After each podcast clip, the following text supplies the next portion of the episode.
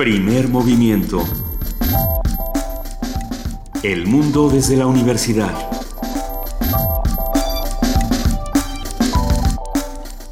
Jueves 5 de mayo, antes de que diga que son las 9 de la mañana del miércoles, no, no, no regresamos en el tiempo.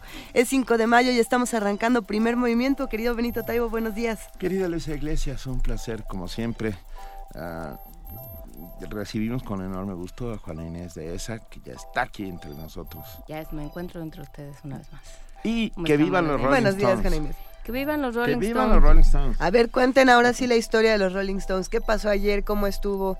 Kasich se fue, Cruz se fue, todos se fueron. Los republicanos este, abandonaron su propio barco. ¿Qué está pasando? Pues lo que está pasando es que Trump está arrasando, lo cual habla mucho de que no tenemos idea de con quién, de quién tenemos al lado, ¿no? Pensamos que, que nadie podría estar de acuerdo con Trump y hay un montón de personas que están de acuerdo y que se unen a este discurso muy frívolo por un lado, muy muy superficial en sus en sus juicios, en sus declaraciones, en sus promesas de campaña, muy muy irresponsable de alguna manera, pero que pues hay, hay mucha gente que se está uniendo.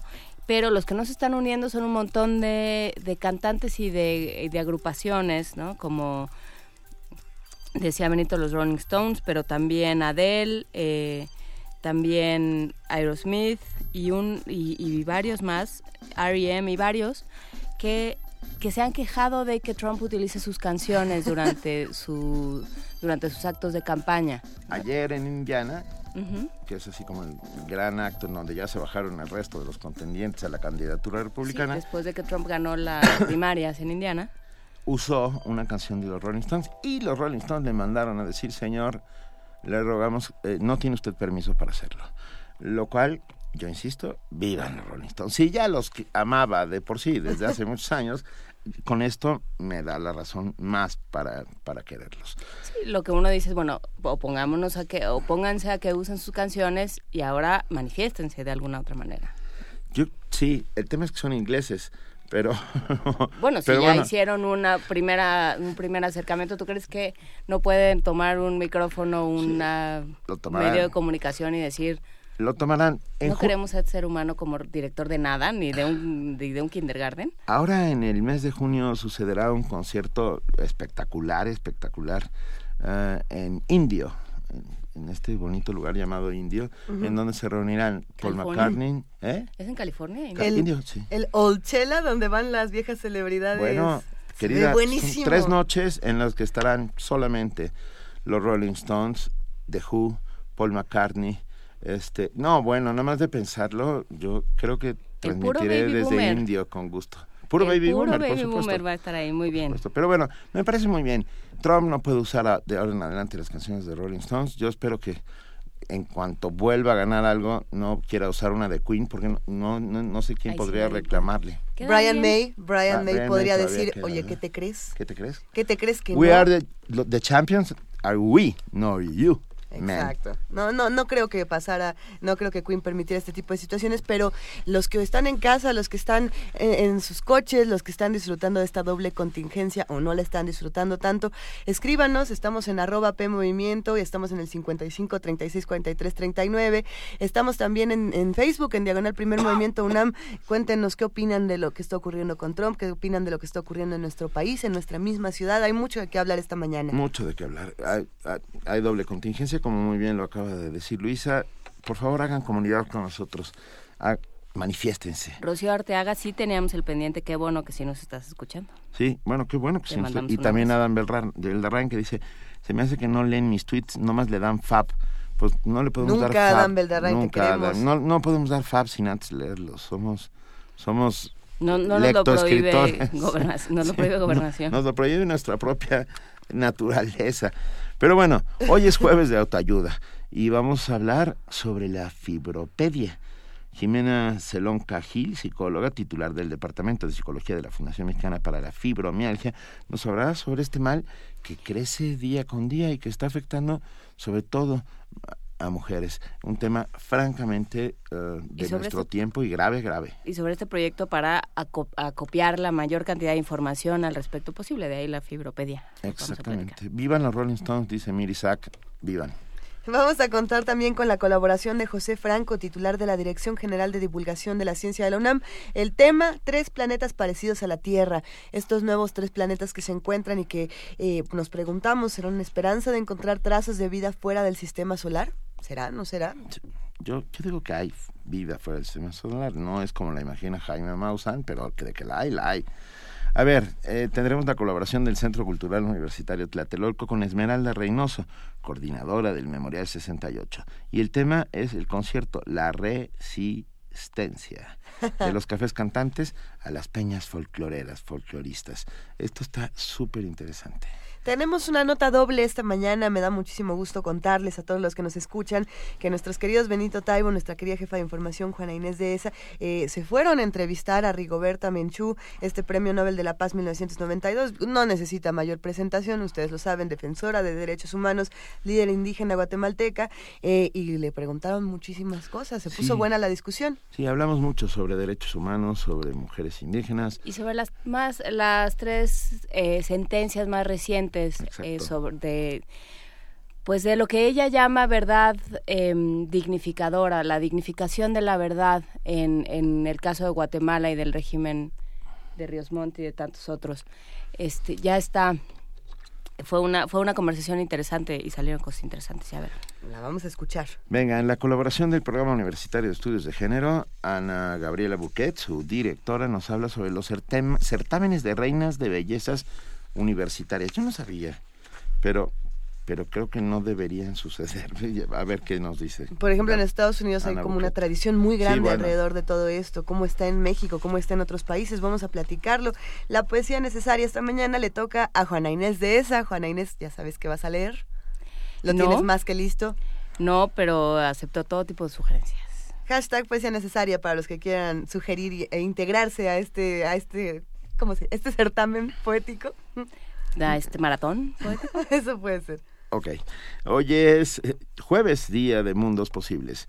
Estará con nosotros Alberto Betancourt, doctor en historia, profesor de la Facultad de Filosofía y Letras de la UNAM, coordinador del Observatorio del G20 de la misma facultad y colaborador de todos los jueves aquí en Primer Movimiento, que hoy nos habla sobre el ecocidio en México, el antropoceno, esta nueva era en la que el hombre está destruyendo todo su paso y y que a lo mejor es la última, eh, el antropoceno, pues, oxímoron entre la entropía y la conciencia de la especie.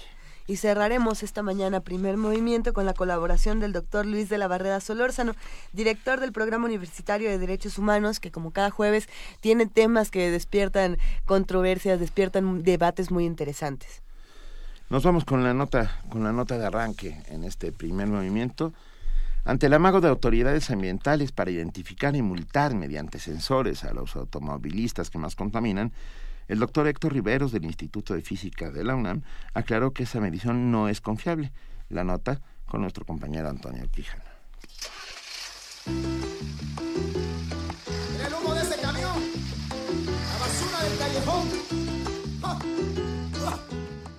En días recientes se dio a conocer que la Secretaría del Medio Ambiente y Recursos Naturales podría utilizar sensores para identificar a los vehículos más contaminantes del Valle de México. De aprobarse la medida formaría parte de la norma emergente de verificación vehicular que entraría en vigor en julio. Los infractores serían multados con 1.720 pesos.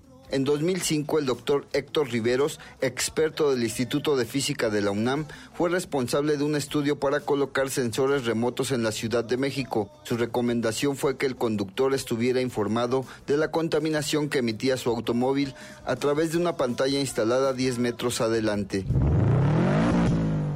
pero no lo pensé como una herramienta de castigo porque no es confiable. Puede haber este, coches que pasen acelerando en ese momento y entonces sus emisiones no corresponden a las emisiones eh, cuando van a velocidad constante, que esa es la idea, que se usara para probar que si un vehículo pasaba dos o tres veces limpio, entonces exentarlo de la verificación obligatoria, porque no tenía sentido. La mayor parte, el 90% de los coches que van al centro pasan sin mayor problema.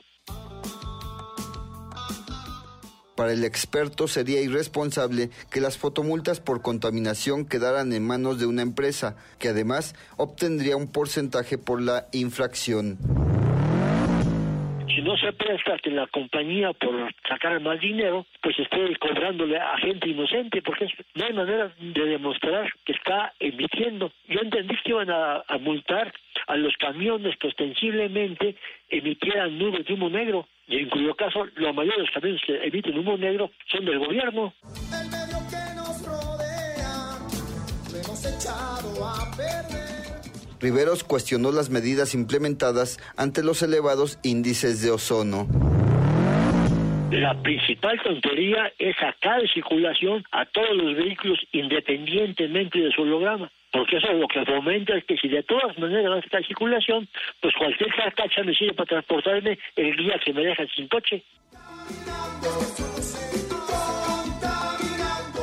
Para Radio UNAM, Antonio Quijano. Primer movimiento. Para afinar el día.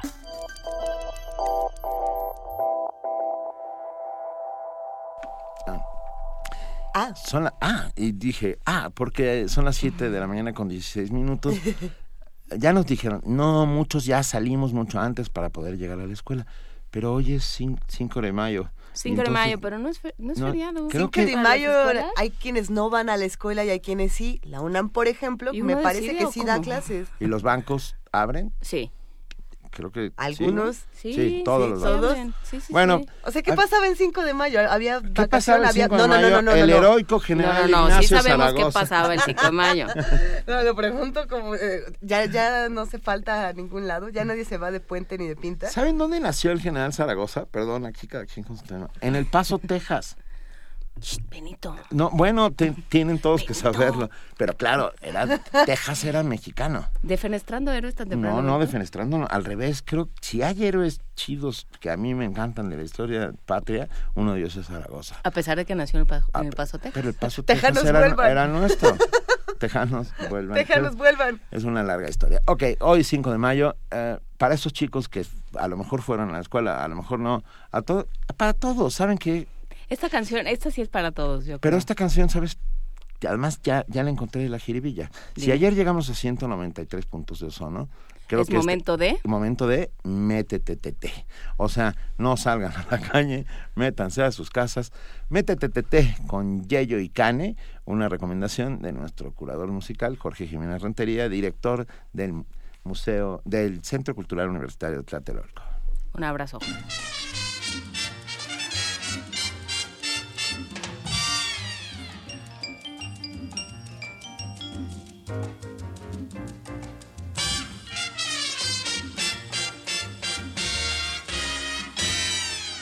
Desde la mañanita hasta el anochecer, ni un momento se quita del balcón la niña. Aún no tiene catorce, brilla de juventud, pero la chiquita quiere un príncipe azul. ¿Qué pasa, muchacha? ¿Qué quieres que no tenga junto a ti? Métete, tete, que te metas, tete. Que te metas, tete. Métete, tete, no lo repetiré. ¡Eh! Métete, tete.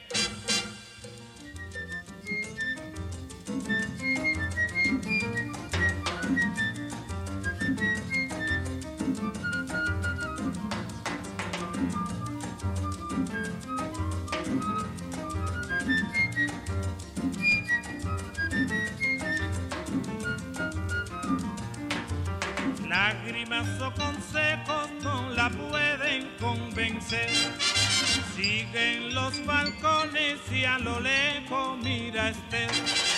Solo pasan morenos y uno que otro gandul.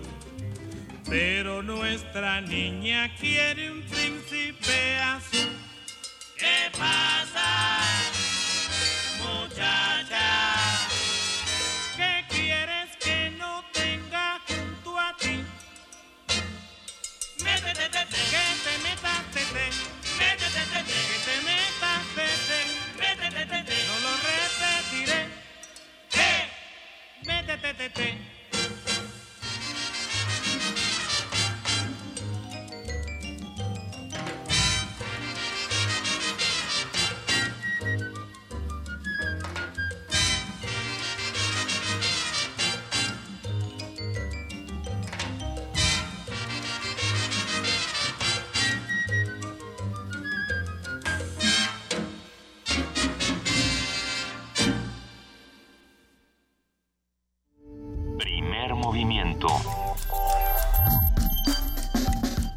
la raza habla.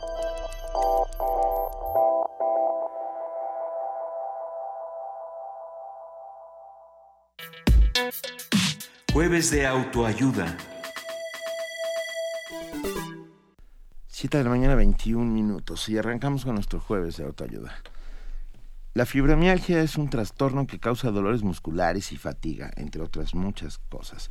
Las personas con fibromialgia tienen dolor y sensibilidad en todo el cuerpo y pueden padecer otros síntomas, como dificultad para dormir, rigidez por la mañana, dolores de cabeza, sensación de hormigueo en manos y pies y falta de memoria o dificultad para concentrarse. Este año por primera vez se presentarán tres libros relacionados con estos padecimientos, en donde no solo se podrá encontrar una explicación de este trastorno, también habrá soluciones para aprender a vivir con él y para aprender a, a lidiar con este tipo de dolores. Estos libros conforman una enciclopedia llamada Fibropedia, que dará la oportunidad de cambiar la vida de quienes padecen fibromialgia.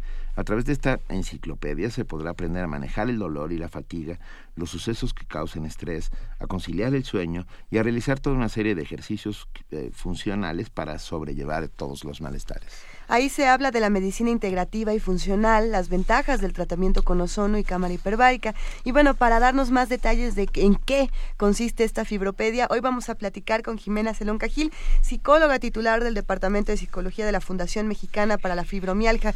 Fibromialgia. Jimena, bienvenida, gracias por acompañarnos y por estar aquí tan temprano con nosotros. No es, no es molestia. Muchísimas gracias por la invitación. Hablábamos de, de lo extraño eh, de, de este padecimiento, lo hemos platicado en otras ocasiones aquí en primer movimiento y, y bueno, eh, creo que vale la pena regresar dos pasos y volver a, a decir qué es la fibromialgia, en qué consiste, para arrancarnos de lleno con la fibropedia. Bueno, em, como dices, hay que regresarnos dos pasos para darles a entender al, a tu amable auditorio Sí. en qué consiste la fibromialgia. La fibromialgia es una condición crónica, no degenerativa, en donde ataca, em, bueno, se- existe la creencia de que solamente ataca la parte articular. Esto no es así. Es una enfermedad neurológica, se ha comprobado, o se han hecho estudios que han indicado que eso- es una enfermedad neurológica, en donde hay áreas cerebrales que están dañadas y estas hacen que se genere el dolor en, en el cuerpo. Es una condición eh, que no hace distinción entre hombre, mujer, niño, no, no hace distinción entre géneros, nada. Y sin embargo, hasta donde yo sé, hay más pacientes mujeres. Así es, Ah. existen más pacientes mujeres, pero no es porque los hombres no la tengan o no la puedan padecer. Regularmente los hombres no asisten al médico y los síntomas los achacan un poco más al ritmo de vida que van teniendo. Creen que es normal de alguna manera acabar fatigados a lo largo del día, em, que no que no rindan exactamente igual por el estrés, por cosas así. Es por eso que los hombres están infradiagnosticados. Infrared. Ok. Partimos entonces de que es una enfermedad crónica, es una enfermedad neurológica, es una enfermedad que tiene una, no hay distinción sexual ni de edad ni, ni de ningún grupo social. Y que no sabemos de dónde sale.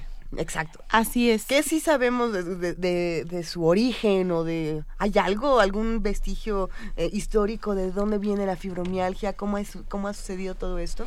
Se tiene conocimiento de que hay eh, factores genéticos que la detonan. Eh, una persona que su mamá tuvo fibromialgia o que el papá tuvo fibromialgia y que no se detectó, en muchas ocasiones eso es lo que hace que se presente a lo largo de la vida. Hemos tenido casos en la fundación donde la gente reporta sentir dolor desde niños. Nadie les hacía caso, entonces era dolor de crecimiento, era dolor este eh, porque se pegó, porque tenía dolor de estómago. Entonces, recuerdan, no tienen una vida de dolor.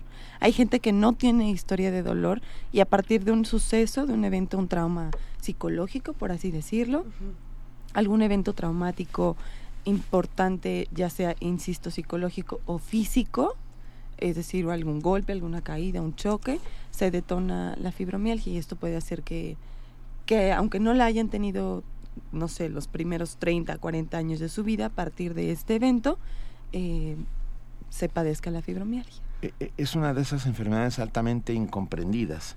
Quiero decir, hay muchos médicos que no saben diagnosticarla, que incluso piensan que el paciente está mintiendo. Así es. Eh, tenemos pues mucho conocimiento de pacientes que son, la gente con fibromialgia regularmente es pues muy maltratada en el sentido de que no les creen, entonces creen que están inventando, que están chantajeando, que están fingiendo para cualquier otra cosa, ¿no? Para a Entonces, exacto, para ejemplo. tener incapacidad y eso no sucede. Por ejemplo, eh, los institutos de salud pública en nuestro país no dan eh, incapacidades por fibromialgia. Entonces, sí, en efecto hay mucho desconocimiento de los médicos para diagnosticarla. Se confunde con muchas otras cosas, porque la fibromialgia tiene muchas eh, aristas, tiene muchos síntomas que son parte de la fibromialgia, pero son manifestados como síntomas. Por ejemplo, la migraña, el, síndrome de piernas inquietas, eh, la dismenorrea primaria, la fatiga crónica, eh, el trastorno temporomandibular. Esto trae como consecuencia bruxismo, muchas cosas que aisladas parecen ser sencillas de tratar, el síndrome de colon irritable, pero cuando ya se tiene todo eso podríamos estar hablando en pensar que existe fibromialgia. El síndrome de piernas inquietas, nunca en mi vida lo había escuchado. Consiste en que estás todo el tiempo moviendo la pierna. Sí, como son conejo. movimientos, ajá, eh, existen dos, el de movimientos involuntarios y el de piernas inquietas. Em, la bueno, en los dos la, eh, la condición es que está una parte del cuerpo siempre como moviéndose, pero no es ansiedad. Siempre, se confunde mucho con que estás ansioso y estás como tamborileando los dedos y estás como Ajá. tocándote jugando con algo. No es así, son movimientos en donde las piernas no toleran mucho el estar juntas o estar quietas. ¿no? Entonces están moviéndose por incomodidad y dolor. Y el otro, eh, regularmente la gente que duerme acompañada puede darse cuenta en donde las, las cobijas, por ejemplo, o eh, ajá, tiemblan o no pueden estarse quietas.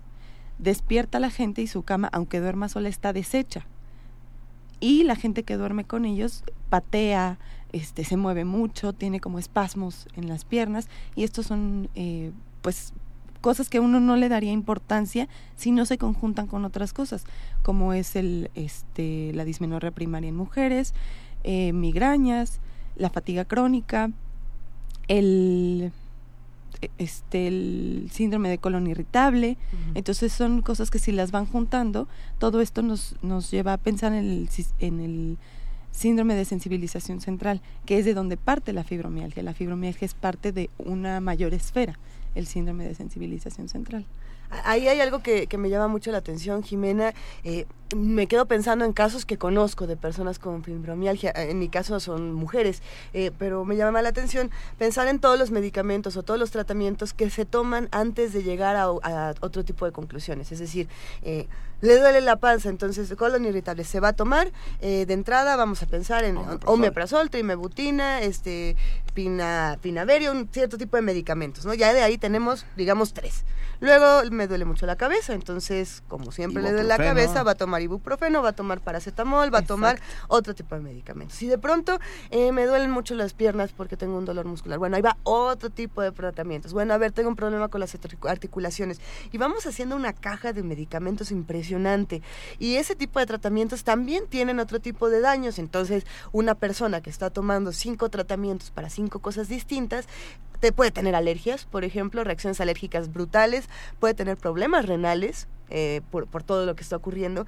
Y todo esto es antes de que siquiera le digan, oye, a lo mejor puede ser fibromialgia, pero el problema es que como no les creen, porque es una enfermedad para hasta la fecha, en la imaginación o que se la inventan por flojos, las consecuencias de la fibromialgia también tienen un alcance médico del otro lado que puede ser muy grave. No, no sé, ¿tú qué piensas? Sí, definitivamente eh, hemos tenido casos en la fundación en donde la gente llega literalmente con un cóctel. Ahorita mencionaste algunas enfermedades, pero si a eso le aunas, Muchas más. este, por ejemplo, una de las más comunes que sucede en fibromialgia es los trastornos eh, emocionales, los, Ah, la- claro. los cambios de humor, este, no podemos decir que toda la gente que llega tiene depresión, es una palabra que se usa coloquialmente, pero hay que tener cuidado con ella. No todos los que estamos tristes o tenemos un llanto o nos sentimos melancólicos o nostálgicos es depresión.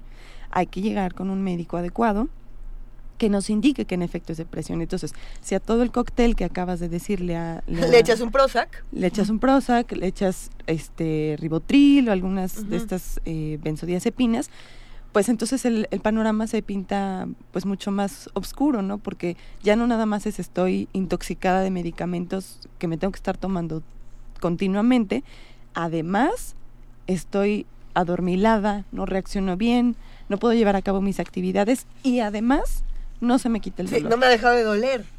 ¿Qué, qué, ¿Qué es lo que se tendría que hacer?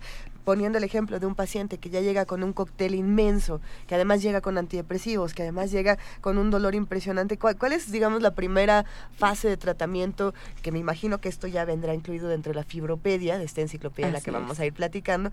Eh, para de entrada como decir, a ver, vamos a quitar a lo mejor estos tratamientos o los vamos a dejar o, o qué es, por dónde se empieza. Em, la gente cuando llega así, bueno, regularmente no se les quita el medicamento de golpe como de deja de tomarte todo, ¿no? Hay, hay medicamentos que ya se están tomando desde hace mucho tiempo, por ejemplo, las benzodiazepinas son difíciles de quitar, ¿no? Entonces sí se va haciendo un retiro paulatino y les ofrecemos otro tipo de cosas que, que son menos agresivas, que no tienen efectos secundarios y que en realidad en los casos que hemos tenido en la fundación la mayoría de la gente ha mejorado. Este es el caso, por ejemplo, del ozono. Eh, hay diferentes vías de administración. Sí, una de ellas no es la de la calidad del aire, Es por todo- supuesto. Así esta doble es. contingencia no ayuda a la no fibromialgia. para nada. ¿Cómo, cómo es el tratamiento de ozono? El ozono, por ejemplo, es, es un gas. Ajá. Este mata virus, bacterias y hongos. Entonces, lo que hacemos, bueno, el médico calificado para ello es un ozonoterapeuta. em, lo que hace es, por ejemplo, hay diversas eh, aplicaciones. Les voy a platicar un poquito acerca de la autohemoterapia mayor.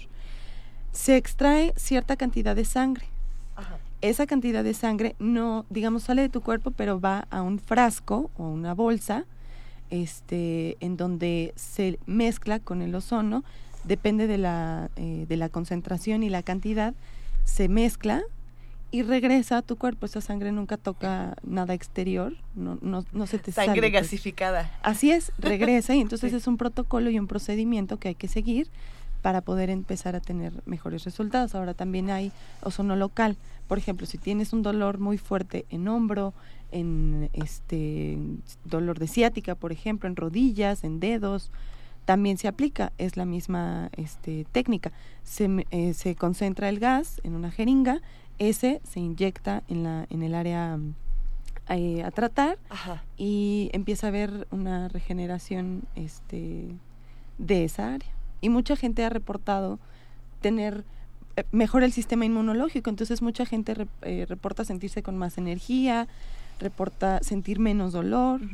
Y esto esto ha generado que, que el ozono cada vez tenga pues mucha más injerencia en este eh, en esta Hay enfermedad una, hay, u- es, es muy impresionante porque te decía fuera del aire que hablamos el martes de, de migrañas con, eh, con Pancho Hinojosa y él hablaba de estas terapias por oxígeno, ¿no? Es interesante el, el vínculo que hay entre el, el oxígeno y el ozono y el dolor, ¿no? Lo, lo que ayuda a oxigenar a que, a que el dolor, a que digamos todo funcione mejor en el cuerpo y a que el dolor se mitigue. ¿Cómo, cómo, bueno, tú no, es que tú no eres médico, no sé si lo sabes, pero Exactamente. ¿cómo, ¿cómo es el mecanismo? Em, lo que sucede es que, insisto, el, el ozono tiene un... eh, es regenera- regenerador, perdón, Mm. del sistema inmunológico. Entonces va generando, literalmente lo va aumentando, al, al existir mayores defensas, el cuerpo tiene como defenderse de, de ataques este, externos, que eso es lo que sucede también mucho en la fibromialgia, al estar disminuidos muchos nutrientes, em, el cuerpo no tiene como defenderse de, de, por ejemplo, este, tóxicos que comemos o respiramos. Entonces eso también genera dolor. Hay mucha gente que si le, les frotan el brazo se sienten como bolitas. Esas Ujú. bolitas no las, eh, si, si una persona que no tiene fibromialgia se toca, no la siente, una persona que tiene fibromialgia la siente. Eso son eh, bolitas de eh, oxalatos y fosfatos que no se excretan, Y que no se sacan. duelen. Y eso duele. Entonces, el sistema inmunológico, cuando se trata con ozono, puede ir ayudando a que eso, eso salga. Ay, ¿Y ¿dó- todo eso ¿Dónde está en la fibropedia? Eso vamos a hablar de la fibropedia justamente. Cuéntanos qué, qué esfuerzo está haciendo para hacer esta fibropedia. Es más de un título, ¿no? Es, es el mismo título, pero Ah. en tres tomos. A ver, cuéntanos, por favor. Bueno, eh, primero que nada, es un libro que la señora presidenta de nuestra fundación, la señora María del Pilar Covarrubias Montaño, ha hecho un gran esfuerzo en poder poner toda esta compilación de información en un solo libro. Han sido literalmente años, muchos años de trabajo para que este, esta fibropedia, que es un título preliminar, este, pueda, pueda ver la luz. Eh, ella es una persona con fibromialgia, ella también fue maltratada por muchos médicos en donde le decían tú no tienes nada, inventas, este, Solo quieres llamar solo la quieres llamar la atención, este tipo de cosas. Luchó, luchó, luchó y pues hasta que dio con un diagnóstico que realmente tuviera, ¿no? Le habían dicho que tenía hipocondria, que tenía histeria, que tenía este cáncer, que tenía leucemia, muchísimas cosas, ¿no? Que eso desde el punto de vista psicológico, y no te interrumpo, bueno, también debe ser muy fuerte, ¿no? O sea, ¿cuántos años puedes estar lidiando con un falso dolor, entre comillas, hasta que te dicen, bueno, sí, sí era un dolor Sí, existente? sí es cierto, perdón. Hay una alta, una alta carga de frustración que también se va a tener que trabajar. Si no tomabas este antidepresivos, quizá los acabas tomando de tanta frustración de que parece que te inventas las cosas, ¿no? Pero Claro, definitivamente. Y entonces en esa frustración la señora eh, Covarrubias Montaño eh, crea la fundación en donde dice, claro que existe esta enfermedad, por supuesto que la tengo, y seguramente hay muchas más personas que la tienen y necesito este ayudar a esta gente con una voz. Entonces lo que hace es brindar una voz a través de la fundación en donde no toda la gente sabe que tiene y entonces empieza a hacer difusión de, a ver, existe esta enfermedad, estos son los síntomas, hay mucha, y empieza a hacer esta investigación. Eh, la idea no era sacar un libro, ella empieza a hacer esta investigación con la finalidad de dar la información a conocer para la gente que en algún momento y en algún lugar estuviera viviendo lo mismo que ella. Mucho maltrato por parte de los médicos, familiar, este, incredulidad, toda esta desesperación y frustración como tú la pones, ella también la vivió. Entonces todo esto comienza así y poco a poco reúne tanta información que le empieza a dar cuerpo. Les estoy hablando de hace muchos años. Este le empieza a dar cuerpo, le empieza a dar cuerpo y no, eh, no le veía fin porque de verdad era demasiado eh, eh, información hasta que se acomodó y afortunadamente este año eh, va a poder ver la luz ese libro que ha sido un esfuerzo no solo de ella, ha sido un esfuerzo de mucha gente y bueno, tengo la fortuna de yo estar trabajando en la fundación en este momento y poderla sacar. Ha sido un gran, gran trabajo y pues estoy encantada de ser parte de este. Y, y están pensando, por ejemplo, en una plataforma digital, en un sitio de internet, porque porque de esa manera puedes actualizarlo. O sea, estas cosas cambian todos los días, porque cambian, se descubre algo nuevo y cambia toda la teoría y se renueva eh, y se vuelven a hacer preguntas y se vuelven a hacer investigaciones. ¿Esto se va se va a llevar a digital? Sí, existen las eh, van a- va a salir en dos versiones, la impresa y la digital.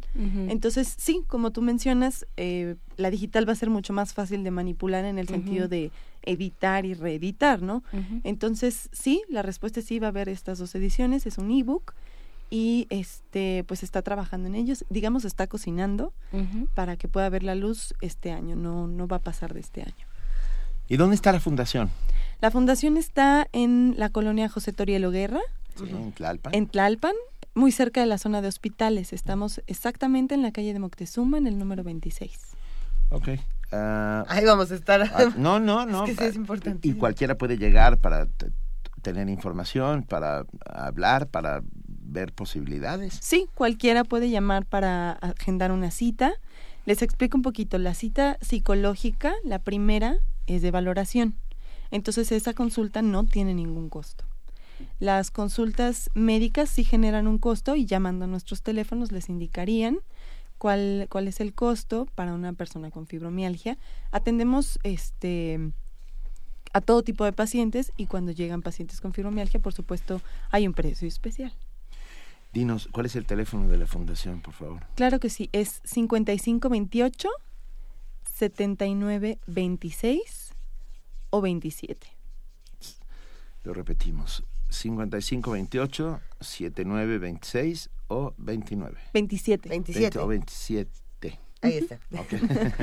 Jimena, nos quedamos ah, con muchas dudas, vamos a esperar con, con mucha emoción la fibropedia, nos, nos avisan por favor cuando ya podamos tener nuestros tres tomos para, para echarle un ojo y realmente eh, sumergirnos en el tema, porque hay muchas cosas todavía que, que podríamos preguntar, como qué pasa, por ejemplo, si no funcionan los tratamientos, eh, el dolor no se va a quitar nunca, ¿no? Que eso es algo que a veces los pacientes se preguntan, como, ¿y si me trato cinco años, en algún momento va a terminar o me lo voy a tener que quedar siempre? ¿Cómo se vive con el dolor? Me imagino que todas estas respuestas las vamos a encontrar acercándonos al trabajo que están haciendo ustedes desde la enciclopedia y desde la fundación. Así es, todas esas respuestas están, perdón, en, en, la, en la fibropedia, que repite es un título preliminar, se está trabajando, así se le llamó desde el, desde el inicio. Entonces, no sabemos si se va a quedar todavía con ese título o eh, se va a hacer propuesta de otros, pero bueno, eh, se va a quedar con ese título por el momento, hasta que, por supuesto, les, les hagamos llegar ese, ese tomo. Pues te lo agradecemos enormemente. Jimena Celón Cají, psicóloga titular del Departamento de Psicología de la Fundación Mexicana para la Fibromialgia, vuelve pronto, por favor, para contarnos más sobre este tema tan importante. Muchísimas gracias por la invitación, aquí No, estaré. muchísimas gracias a ti. Primer movimiento. Donde todos rugen, el puma ronronea.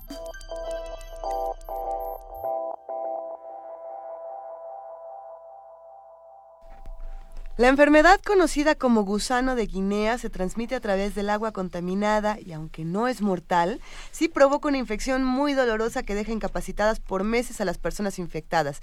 Virginia Sánchez tiene la información del Dracunculus. ¿Has escuchado hablar del Tracunculus medinensis? No se trata de alguna especie de murciélago ni de algún pariente del conde Drácula. Se trata de un parásito que se encuentra en el agua contaminada y llega a incubarse en el organismo humano después de un año hasta desarrollar la enfermedad dracunculosis.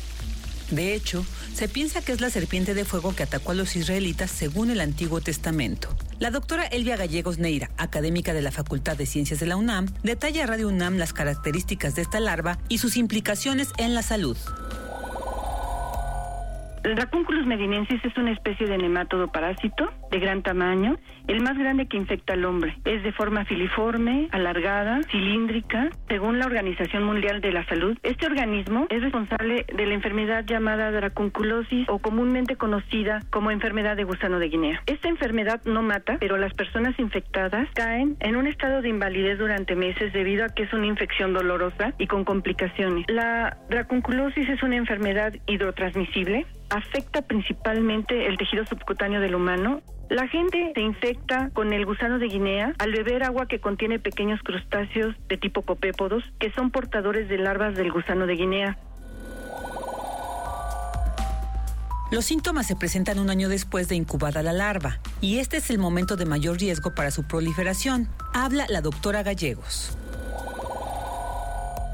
Después de un año de la infección, el gusano hembra que migró hacia la superficie de la piel, sobre todo en las extremidades inferiores, induce una lesión en forma de úlcera. A veces, este lugar de salida de la úlcera puede ser otros lugares, es menos común, pero puede ser el pecho, el escroto, el ombligo y otros. Pero generalmente se ubica en, extremidades inferiores, muslos o pies. Esta úlcera se abre y queda abierta permanentemente. Cuando esta lesión entra en contacto con el agua, debido a que el paciente busca aliviar el dolor porque tiene una sensación de quemazón, es sumamente dolorosa, la hembra emerge de la lesión y libera miles de larvas hacia el agua. Esto puede durar varios días si la hembra continúa en contacto con el agua. Estas larvas que fueron liberadas en el agua pueden ser ingeridas nuevamente por otro copépodo que se encuentra en estos cuerpos de agua y después de dos semanas, llevando a cabo dos mudas en el interior del crustáceo copépodo, se vuelven a convertir en larvas infectivas. Hasta el momento, el mayor número de casos se encuentra en cuatro países africanos, Chad, Mali, Etiopía y Sudán del Sur. Sin embargo, aunque este nemátodo no ha llegado a nuestro país, la doctora Gallego señala que el hospedario intermediario, el crustáceo copépodo, se encuentra en nuestros cuerpos de agua, por lo que es necesario informarnos y cuidar el líquido que consumimos para cerrarle la puerta al llamado gusano de Guinea. Para Radio UNAM, Virginia Sánchez. Primer movimiento. La vida en otro sentido. 7 de la mañana, 48 minutos. Y ya tenemos en la línea desde Washington, ni más ni menos, a nuestro queridísimo José Franco, titular de la Dirección General de Divulgación de la Ciencia. Muy buenos días, Pepe. Muy buenos días, eh, mi querido Benito, aquí su corresponsal desde Washington, reportándose con ustedes. ¿Y a qué te mandamos de, de pura casualidad? Digo, no, no que esté mal, pero ¿a qué te mandamos? Cuéntanos. Pues a ver si había enanitos verdes, ¿no es cierto? Pues no Enanitos. sabemos. ¿Y qué te encontraste? En los, vam- en los vampiros en La Habana los vendían, pero... Bueno, hay hay cosas más horribles que enanitos verdes por aquí, pero bueno. Y pinta no, para ver peores. no, el, eh, el tema de hoy es eh, un descubrimiento que acaban de hacer de unos eh, unos planetas eh, en una estrella enanita que tiene pues características aparentemente similares a las que tendría la Tierra, que tendrían una temperatura adecuada para que el agua fuera líquida y probablemente podría ser entonces planetas habitables. Entonces yo creo que esta noticia pues ha sido una noticia que ha circulado por todo el mundo y ha llamado muchísimo la atención por la simple y sencilla razón de que como platicábamos hace algunas semanas en el caso del planeta Marte, este pues la, la búsqueda de la vida en nuestro sistema solar y fuera de nuestro sistema solar pues es un tema que apasiona a la humanidad desde pues desde que la humanidad es humanidad entonces este este digamos este este descubrimiento pues este disparó nuevamente todas estas expectativas y vale la pena si ustedes me lo permiten hacer un recuento de lo que sabemos de planetas fuera de nuestro sistema solar Adelante. Por favor, por favor. Sí, mira, hay pues más de 4.500 candidatos a ser planetas eh, eh, encontrados por una un satélite, un observatorio espacial llamado Kepler, que poco a poco, ah, digamos, de, de todos estos candidatos se han ido confirmando algunos casos y en este momento tenemos confirmados casi 2.000 planetas extrasolares. Esto es, eh, hay aproximadamente unos 2.000 casos en donde tenemos la seguridad de que alrededor de estrellas están girando planetas. Eh, esto yo creo que es una, una noticia muy interesante porque estas observaciones se pueden realizar únicamente en estrellas que están cercanas a nuestro Sol. No podemos observar con este detalle las eh, estrellas más alejadas. Entonces, en la vecindad cercanita del Sol, sabemos que pues hay al menos 2.000 planetas confirmados y muy probablemente más de 5.000, lo cual pues este quiere decir que existen muchas rocas que podrían ser planetas, algunos de ellos habitables. Susceptibles de contener alguna forma de vida. Así es, y como comentábamos, este Benito, digo, la forma de vida no tiene por qué ser una forma eh, Parecida eh, a la nuestra. complicada, ¿Eh? sino que pueden ser este, a nivel de microbios, ¿no? Y- Somos... y- Sí, perdón, ¿Perdón? Pepe, perdón, Pepe, continúa, continúa. No, no, no, no, yo al contrario, quiero escucharlos porque yo creo que es más padre responder a lo que ustedes me indiquen. Es que me quedo pensando, sí, la vida en otros planetas no va a ser como nosotros esperábamos o como las películas o la ciencia ficción nos O ha como lo contado. esperaba Ray Bradbury. Pero por otro lado, creo que, o sea, sí, sí es muy válido ese deseo de encontrar un- una vida que pudiera ¿Uno como interactuar. nosotros? No, no como nosotros, pero que hubiera una interacción, es decir, una reacción eh, del uno con el otro. No creo que muchas personas esperamos eso por, por el deseo de, de saber que hay algo más que nos escucha y, y- y creo que eso es algo que parte de las pasiones humanas y de las pasiones extraterrestres. Pero es porque queremos a los aliens. No, queremos saber de dónde vino Sí. Donald Trump realmente, entonces es ese. Bueno, ese era el, el ser más horroroso al cual me referí. Oh, ya me quedó claro. No, ese lo trajeron y aquí lo dejaron, pero bueno. A ver, eh, no, pero pongámonos este, serios. Bueno, no, sí, yo yo creo que como todos ustedes han dicho, el este el deseo de de encontrar otras formas de vida en el universo es un deseo que está con los seres humanos desde que somos seres humanos, desde que Claro. tenemos un cierto tipo de conciencia. Entonces, este, pues es, es, es parte de nuestra pasión, es, es parte de nuestra, de, de nuestra historia y de nuestro futuro. El, el desear que no estamos solos y el buscar, si no estamos solos, dónde están esos otros seres que, que están vivos en el universo. ¿no? Entonces yo creo que es una, una, no solamente una pregunta válida, sino una pregunta que nos hace cosquillas en todos lados, en la imaginación, en, en, en, los deseos más íntimos, etcétera. Entonces, este, el no estar solos en el universo es un tema que, que yo creo que nos obsesiona definitivamente. No, y que eh, en un en otro planteamiento interesante Pepe Franco y un día lo, lo platicaremos, no ahora porque Silvia Silvia nos corretea y con razón, nos corretea el INE, que es peor. Este platicar no digamos ya la literatura ya dio una una visión, como, como decían Luisa Ujú. y Benito, que nos responde la ciencia. La ciencia tiene hoy la oportunidad de responder, como ha tenido en otros, en otros ámbitos, de responder a la literatura en el asunto de la vida en el en extraterrestre. Bueno, yo creo que, que la ciencia, digamos, no, no ha respondido positivamente a los deseos que no solamente se muestran en la literatura, se muestran en la música y en, y en todas las artes, ¿no? En, toda, en, en todo el proceso creativo del ser humano está, está la pregunta y el desarrollo de cómo serían los seres en algún otro planeta. Y la ciencia pues no tiene respuestas porque las respuestas que hemos tenido hasta el momento son negativas. Son negativas en todos los sentidos. No ha habido ningún contacto extraterrestre que nosotros podamos confirmar eh, en la Tierra, así es que no se dejen ni engañar por aquellos que dicen que, que, que ya nos visitaron y por otro lado tampoco hemos encontrado evidencias eh, así contundentes de que haya vida, aunque sea microbiana, en ningún otro lado, incluso de nuestro sistema solar. Pues te tenemos, mientras te tenemos en Washington observando la vida microbiana. Aquí y estamos, estamos observando con mucho detenimiento. Me cambié incluso de lentes para no perder detalle. Perfecto, Pepe Franco. Un gran abrazo. Un abrazo, Pepe. Pepe. Otro, otro para ustedes. Chao, Luisita. Te chao, queremos, Pepe. chao, Juana. Chao, Benito. Chao, querido, gracias. Primer movimiento. Para afinar el día.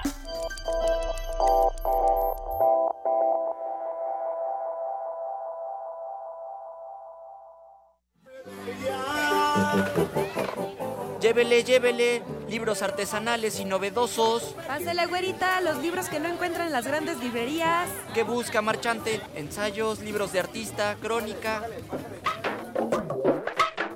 Las editoriales pequeñas, distintas, novedosas, artesanales, reunidas en el cuarto tianguis de la diversidad textual, Los Otros Libros.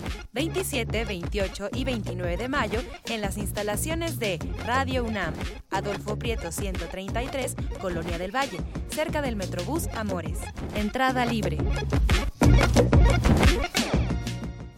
Soy Raúl y vivo en Pueblo Quieto, población 500 habitantes. El día de la elección, quién sabe cómo, pero terminamos siendo 723 habitantes. Se castiga hasta con siete años a quien por sí o a través de tercero solicite, promueva, traslade, subsidie, gestione, contrate servicios o bienes para que una o más personas proporcionen documentos o información falsa al Registro Federal de Electores, Padrón Electoral o Listado de Electores. Ayúdanos a prevenir y perseguir los delitos electorales. Nosotros nos encargaremos de hacer cumplir la ley. FEPADE, Procuraduría General de la República. La capital está a punto de escribir una nueva historia. Una donde los capitalinos sean los que pongan las reglas. Una constitución pensada y hecha para los chilangos.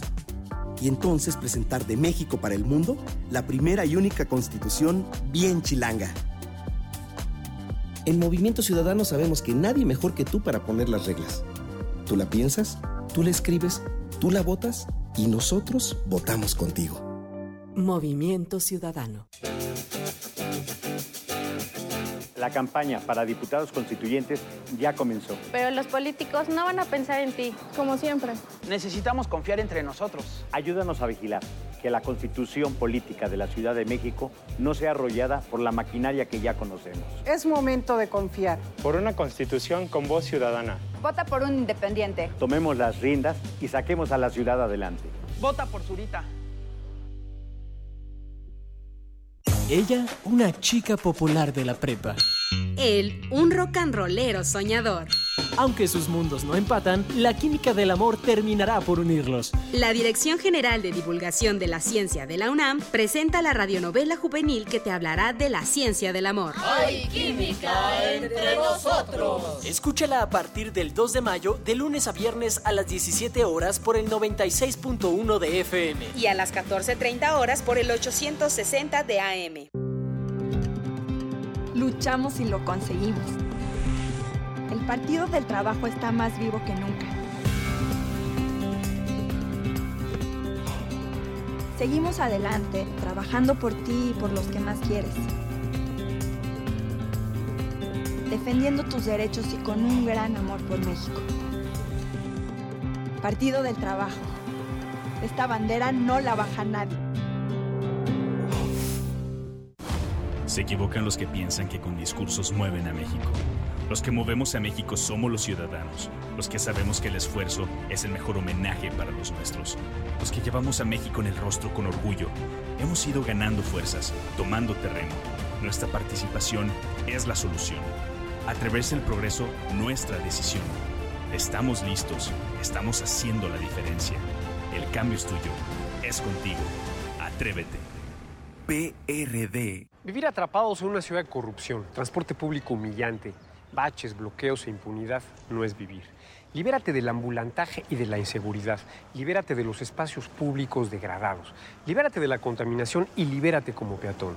Para que la constitución de la Ciudad de México no quede en manos de los políticos de siempre. Este 5 de junio, ponle corazón turquesa. Y libérate. Vota Nueva Alianza. Movimiento. Donde la raza habla.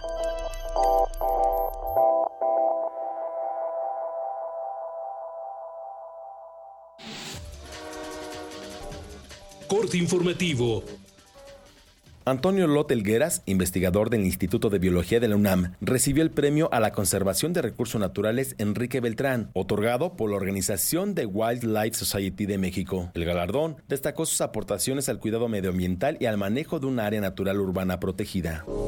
Para los problemas de movilidad, transporte y contaminación en la zona metropolitana de la Ciudad de México, no existe solución de corto plazo, afirmó Manuel Suárez Lastra, director del Instituto de Geografía de la UNAM. Creo que en general hay una tendencia a construir infraestructura indiscriminadamente para el automóvil y no se está pensando en las implicaciones futuras que eso tiene.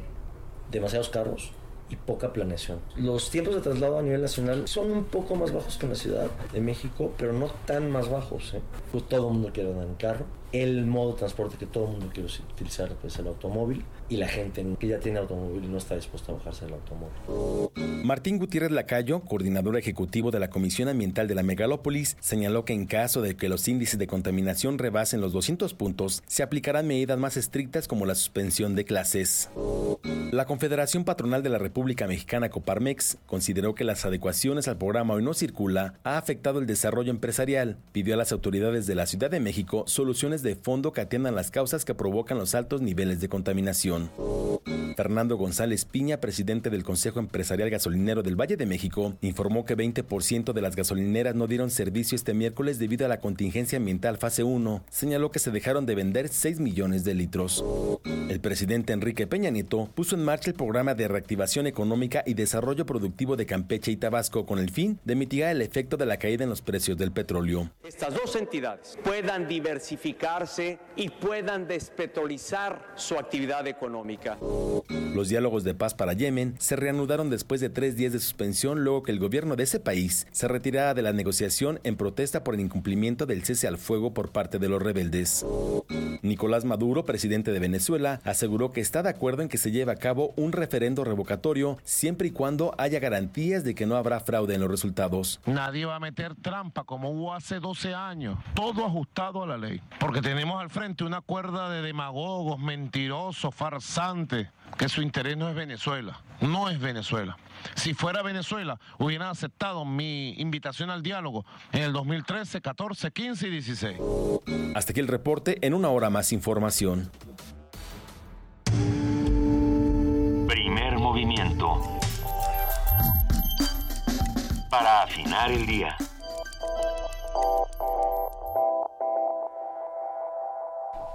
Son las 8 de la mañana con 3 minutos. Nosotros tenemos regalos para todos los que nos están escuchando. Tenemos muchas sorpresas más aquí en Primer Movimiento, así que los invitamos a que se queden con nosotros y a que compartan. Estamos en el 860 de AM, en el 96.1 de FM y bueno, también tenemos eh, nuestra eh, transmisión por internet a través de www.radiounam.unam.mx. Nos han dicho que les eh, ha costado mucho trabajo escucharnos después del asunto de la antena a través de internet también.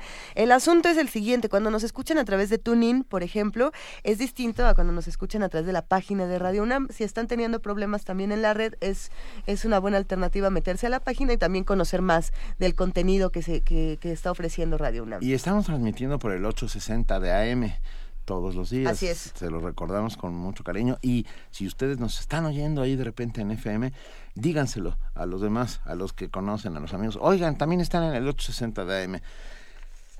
Ah, ya muy pronto se va a solucionar este tema. Tenemos la Secretaría de Cultura, la Secretaría de Cultura regala cinco pases dobles para la obra Enrique IV. Viernes 6 de mayo a las 19 horas en el Teatro Julio Castillo del Centro Cultural del Bosque, justo atrás del Auditorio Nacional. La Compañía Nacional de Teatro presenta ni más ni menos que Enrique IV de William Shakespeare, dirigida por Hugo Arrevillaga Serrano.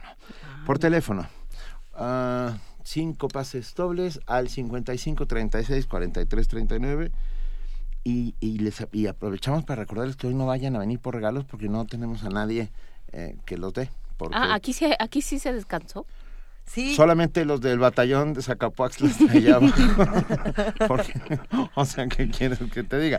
Ah, para bueno, recoger sus regalos. Nosotros aquí estamos. Hoy aquí siempre estamos. el Mazor, sí. Eh, pero para los que quieren venir a recoger libros, boletos, eh, cualquier premio que se hayan ganado, pueden hacerlo a, a, partir del día de mañana aquí en Adolfo Prieto 133, Colonia del Valle. Nosotros por lo pronto seguimos platicando, vamos a hablar de lo que está haciendo el Centro Cultural Universitario Tlatelolco. Eh, para hacerlo ya se encuentra en la línea Esmeralda Reynoso, coordinadora del, del Memorial del 68. ¿Cómo estás, Esmeralda? Bien, muchas gracias. Los saludo a los tres y eh, estamos aquí para invitarlos a nuestra próxima noche de museos. Okay. Eh, la, este año la temática del memorial ha sido la vida cotidiana de los años 60. Sí. Por lo tanto, queremos como contarle a los jóvenes sobre todo y hacer recordar a los no tan jóvenes algunos cambios musicales que, que se vivieron en esa época, ¿no? Eh, como sabemos, a principios de los 60 tenía los jóvenes la opción de escuchar música en vivo en los cafés cantantes y este mientras consumían desde un café, una Coca-Cola o hasta una malteada. Y se presentaban grupos de rock mexicano como los Locos del Ritmo, los Teen Tops, eh, en estos sitios que se llamaban café cantantes. Pero ya para mediados de los 60 hay un cambio muy importante eh, porque en esos cafés cantantes se cantaban covers en español de canciones en inglés. y para mediados de los 60 llega la famosísima ola inglesa, eh, donde llegan los Beatles y los Rollins o los Kings, eh, cambiando radicalmente eh, la, el rock and roll y los jóvenes empiezan a preferir escuchar no los covers en español, sino la música original, ¿no? Había incluso estaciones de radio donde se tocaba exclusivamente música en inglés y al mismo tiempo empiezan a llegar de Estados Unidos algunas músicas, algunas letras más complicadas como las de Bob Dylan o las de John Baez, ¿no? O Leonard Cohen. Claro, Leonard Cohen también. Incluso llega a México esta chica que se llamaba Maciel con canciones de Aute, que en esa época eran como de protesta, como Rosas en el Mar o, o Aleluya, ¿no? Eh, llega el movimiento estudiantil de 1938 que también usa la música dentro de su lucha revolucionaria y eh, se transforman viejos eh, corridos de la revolución modificándoles la letra para hablar sobre los abusos por ejemplo de los granaderos no y en los grandes festivales que se hicieron en la UNAM en CEU bueno, pues estuvieron desde los folcloristas hasta Oscar Chávez, ¿no? Pasando por eh, Judith Reyes y algunos otros que eh, cantaban, por ejemplo, José de Molina, que cantaba a, partir, a parir madres latinas, ¿no? Cuando se extingue el, movimiento, o lo extinguen, y eh, pasa el suceso del halconazo en 71, que fue como un recordatorio de que cualquier protesta iba a ser atallada a sangre y fuego, ¿no?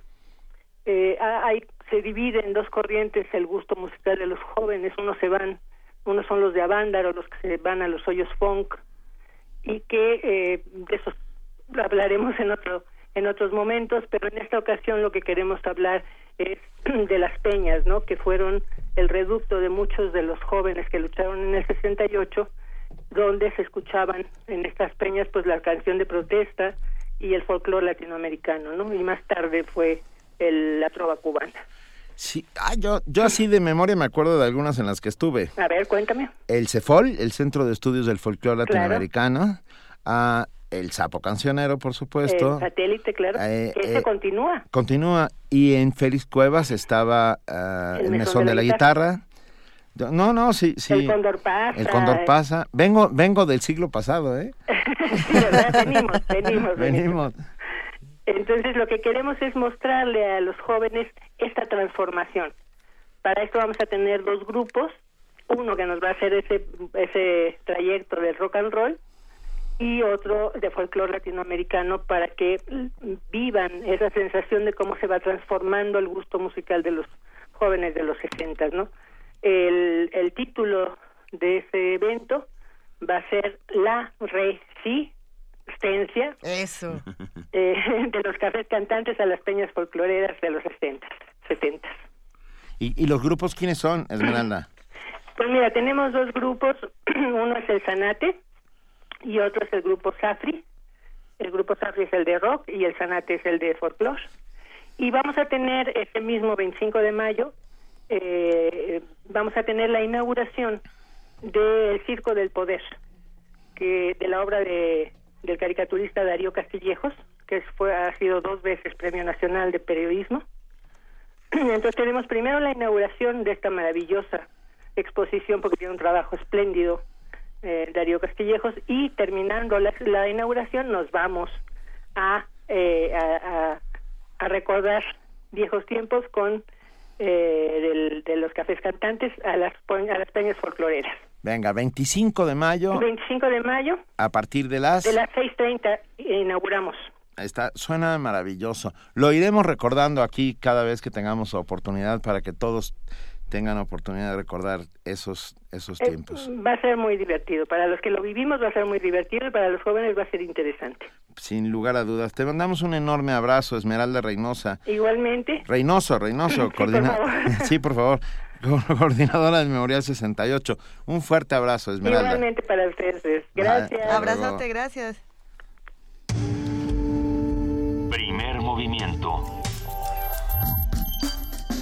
para afinar el día.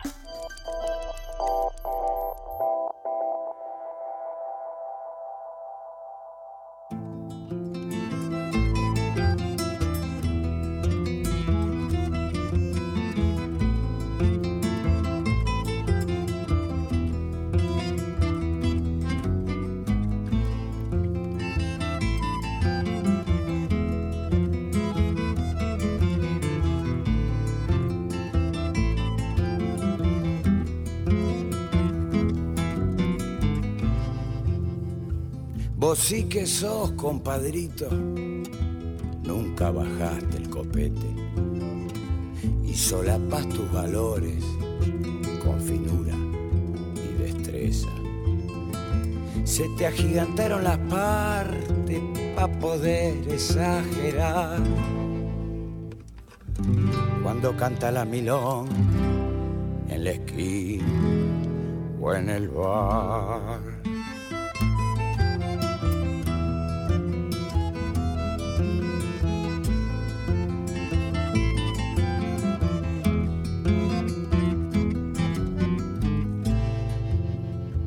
Sos el de la mano grande pa' poderlas cachetear y pa' poder jugar de chico a los trenes divertidos y sin complejo en la estación de retiro.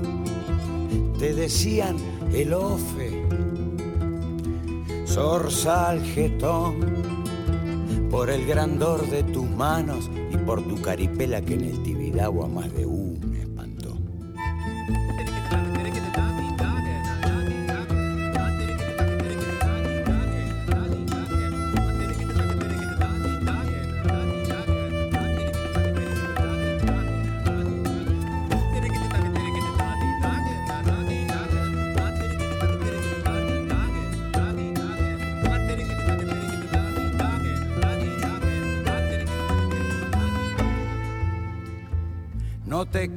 cerca el mundo cuando estés por aplaudir. No te quede cerca el mundo cuando estés por aplaudir.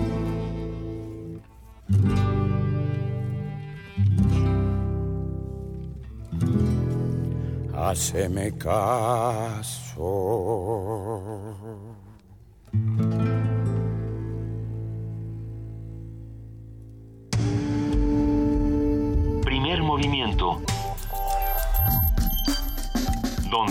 Todos rugen, el puma ronronea. ¿Qué escuchamos? Acabamos de escuchar Melingo con Leonel el Feo. Y la verdad está muy buena, ¿eh? ya nos lo dijo Lu Cor, qué rica música en primer movimiento, así es. Ah, a la producción. Producción, producción. Que se rifa la misión, nada más para que rimara. Vamos a contar rápidamente una historia. El día de ayer, en la Coordinación de Humanidades, estuvimos, no es cierto, no fue el día de ayer, fue el día de anteayer. anteayer estuvimos en la Coordinación de Humanidades porque se presentaba la cátedra extraordinaria uh, Rigoberta Menchú para cine y literatura para niños y niñas. Y tuvimos la oportunidad de, eh, mi querida Juana Inés de esa y un servidor, entrevistar a Rigoberta Menchú. Ustedes saben quién es, eh, indígena quiché, premio Nobel de la Paz 92, dos veces candidata presidencial uh, en su país y sin duda uno de estos personajes polémicos, muy polémicos, muy polémicos y pero pero que también ha, ha jugado un papel importantísimo en la restitución uh, de, de la memoria histórica guatemalteca. Sí, fue una conversación interesante por por cómo se, se juntaban nuestras, eh, bueno, digamos, las líneas de, discusión y de atención de este programa, ¿no? que hemos seguido el juicio a Ríos Montt, hemos seguido procesos en contra de la corrupción y procesos de, de redignificación y de reivindicación de ciertos pueblos, ¿no? tanto, tanto Guatemala como Honduras, como ciertas poblaciones en África, y así le presentamos el proyecto junto con la, la, el trabajo que ha hecho ella para visibilizar a ciertos grupos, ¿no? Sí, desde un punto de vista muy personal, muy, muy ligado a su propia historia, pero bueno, pues que, que ha ayudado para que en el resto del mundo se empiece a visibilizar este problema, no solo de las mujeres, no solo de los indígenas, sino de las mujeres indígenas. Nos habló de varios temas que los oyentes de primer movimiento ya conocen, que hemos, que hemos eh, trabajado aquí, que hemos conversado aquí, y bueno, pues todo esto se trató en esta conversación. Una conversación que tuvo también como uno de los puntos nodales aquella fatídica toma de la Embajada Española en Guatemala, donde más de 43 personas mueren y, y que es el detonante, de alguna u otra manera, de la lucha de Rigoberta Menchú por, intentar reivindicar no solo a su padre y a su hermana que mueren en esta, en esta toma, sino a los indígenas guatemaltecos. Los dejamos, eh, son 35 minutos de, de, esta, de esta entrevista, eh, se, quedan, se quedan con Rigoberta Menchú eh, y aquí nosotros seguimos en primer movimiento. Escucharemos con atención. Nota del día. Podríamos hablar de estos grupos que van cobrando visibilidad poco a poco, que van cobrando gracias, de visibilidad gracias al trabajo de, de, usted y de muchas otras personas en, en, América Latina y en otros lugares vulnerables. Pensar en grupos como los, las mujeres, los indígenas. ¿Cómo se consigue visibilizar a un grupo que no ha tenido voz eh, durante tantos siglos? Mire, en primer lugar, estoy muy agradecida porque me dan este espacio y que ustedes han dado seguimiento a los procesos tan extensos, pero también tan largos que hemos tenido y crear precedentes perdurables para la humanidad. Y en el caso específico de Guatemala, creo que lo más grande que hemos hecho es, por un lado, tener la paciencia suficiente de encarar a investigaciones tan profundas en relación a los derechos humanos. Por ejemplo, aplicar la ciencia al servicio de las víctimas, el efecto de la ADN, las exhumaciones tan brutales y tan, tan deshumanas de tener que sacar de las fosas comunes a cientos y cientos de osamentas y tratar de adivinar eh, cuál fue lo que les pasó y llegar a una conclusión científica, qué fue el expediente de cada uno de ellos. Y que sin duda hay miles y miles de víctimas que seguirán siendo XX es decir, no lograremos armar su expediente, pero que se armó su expediente contribuyó a una línea de investigación sobre derechos humanos que a la vez fue tipificando los delitos y fue creando una nueva doctrina jurídica en materia de derechos humanos. Y esa doctrina jurídica se convirtió en una sentencia. Y ahí voy. Tenemos tres sentencias emblemáticas en Guatemala y van a venir más. Una de las sentencias, por supuesto, es lo que ocurrió en el caso de Ríos Montt por genocidio, por delitos de lesa humanidad. Allá se llama faltarle deber a la humanidad, ¿verdad? Pero con esto se crearon dos tribunales de alto impacto, que es el Tribunal A y B de alto impacto, y que esto por primera vez juzga delitos de lesa humanidad en el propio país, porque ustedes saben que siempre se esperó un tribunal internacional que iba a juzgar los delitos de lesa humanidad.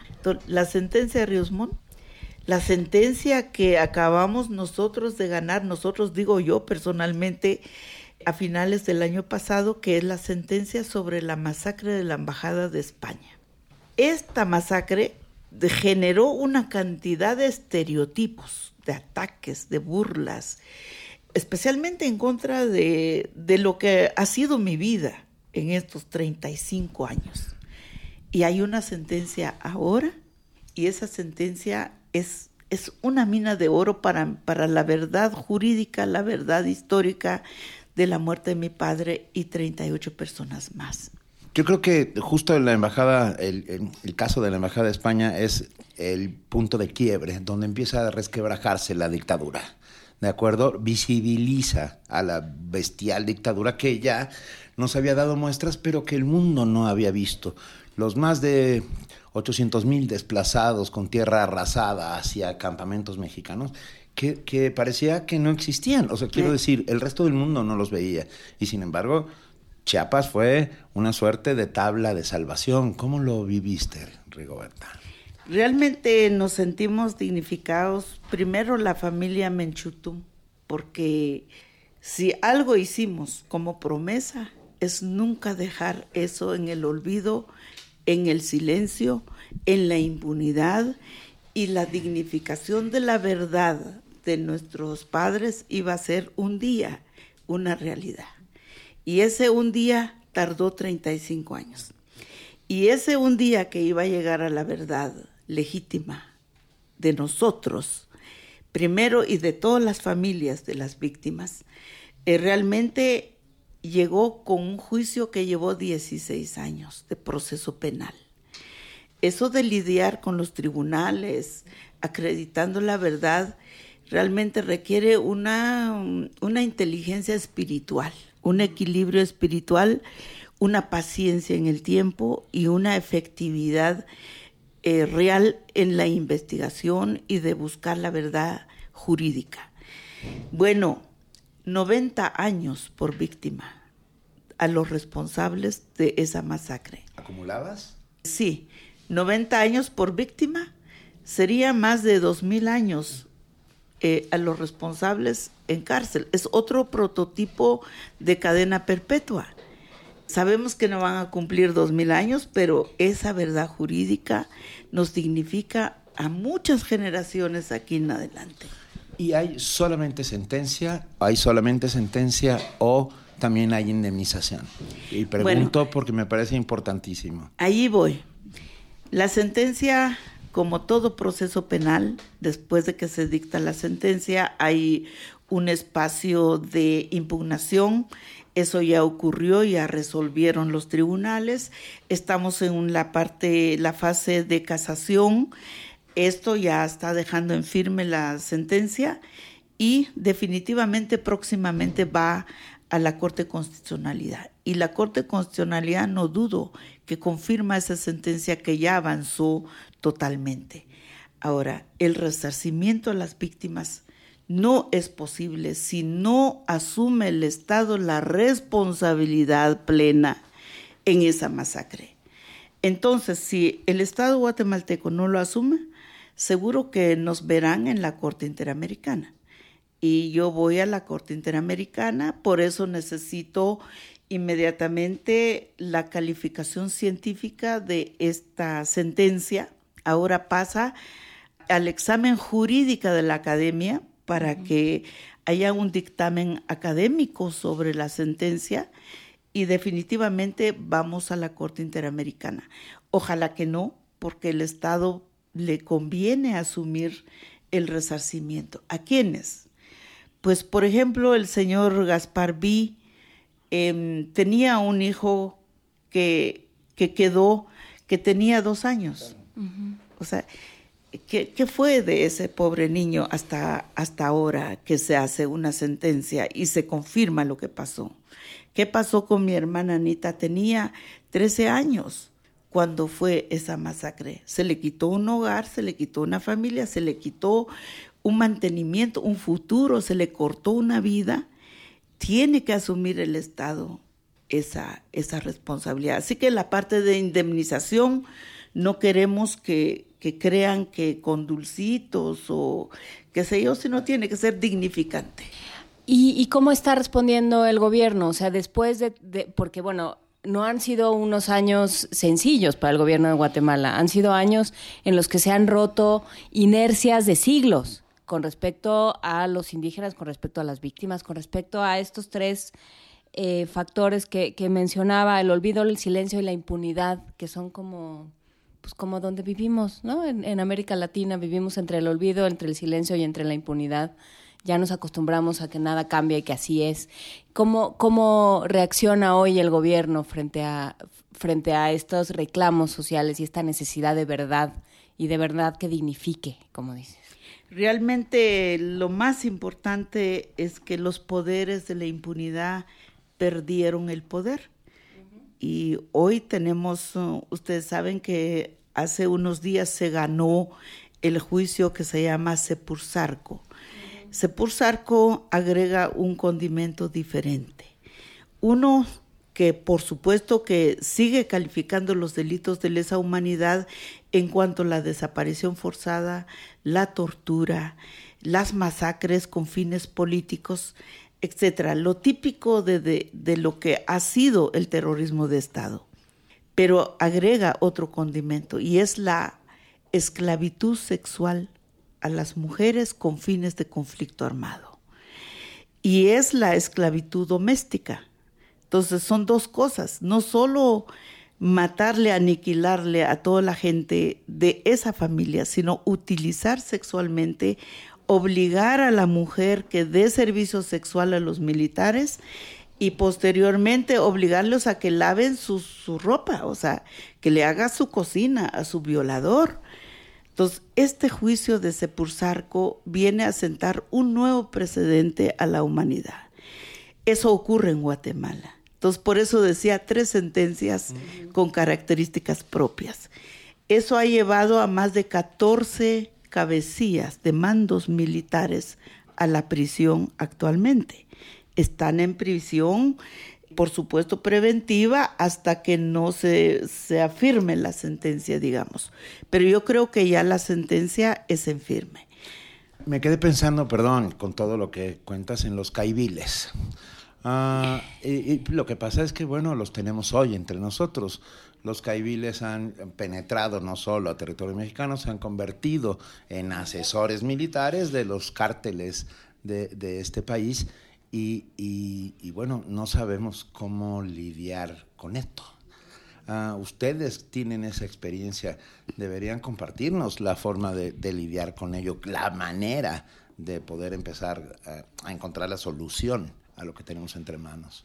Yo siempre dije en algún momento se han tergiversado mis palabras y a veces el contexto guatemalteco es muy traicionero para mí porque muchos conceptos allá usamos para dignificarnos y aquí todavía esos procesos no han iniciado.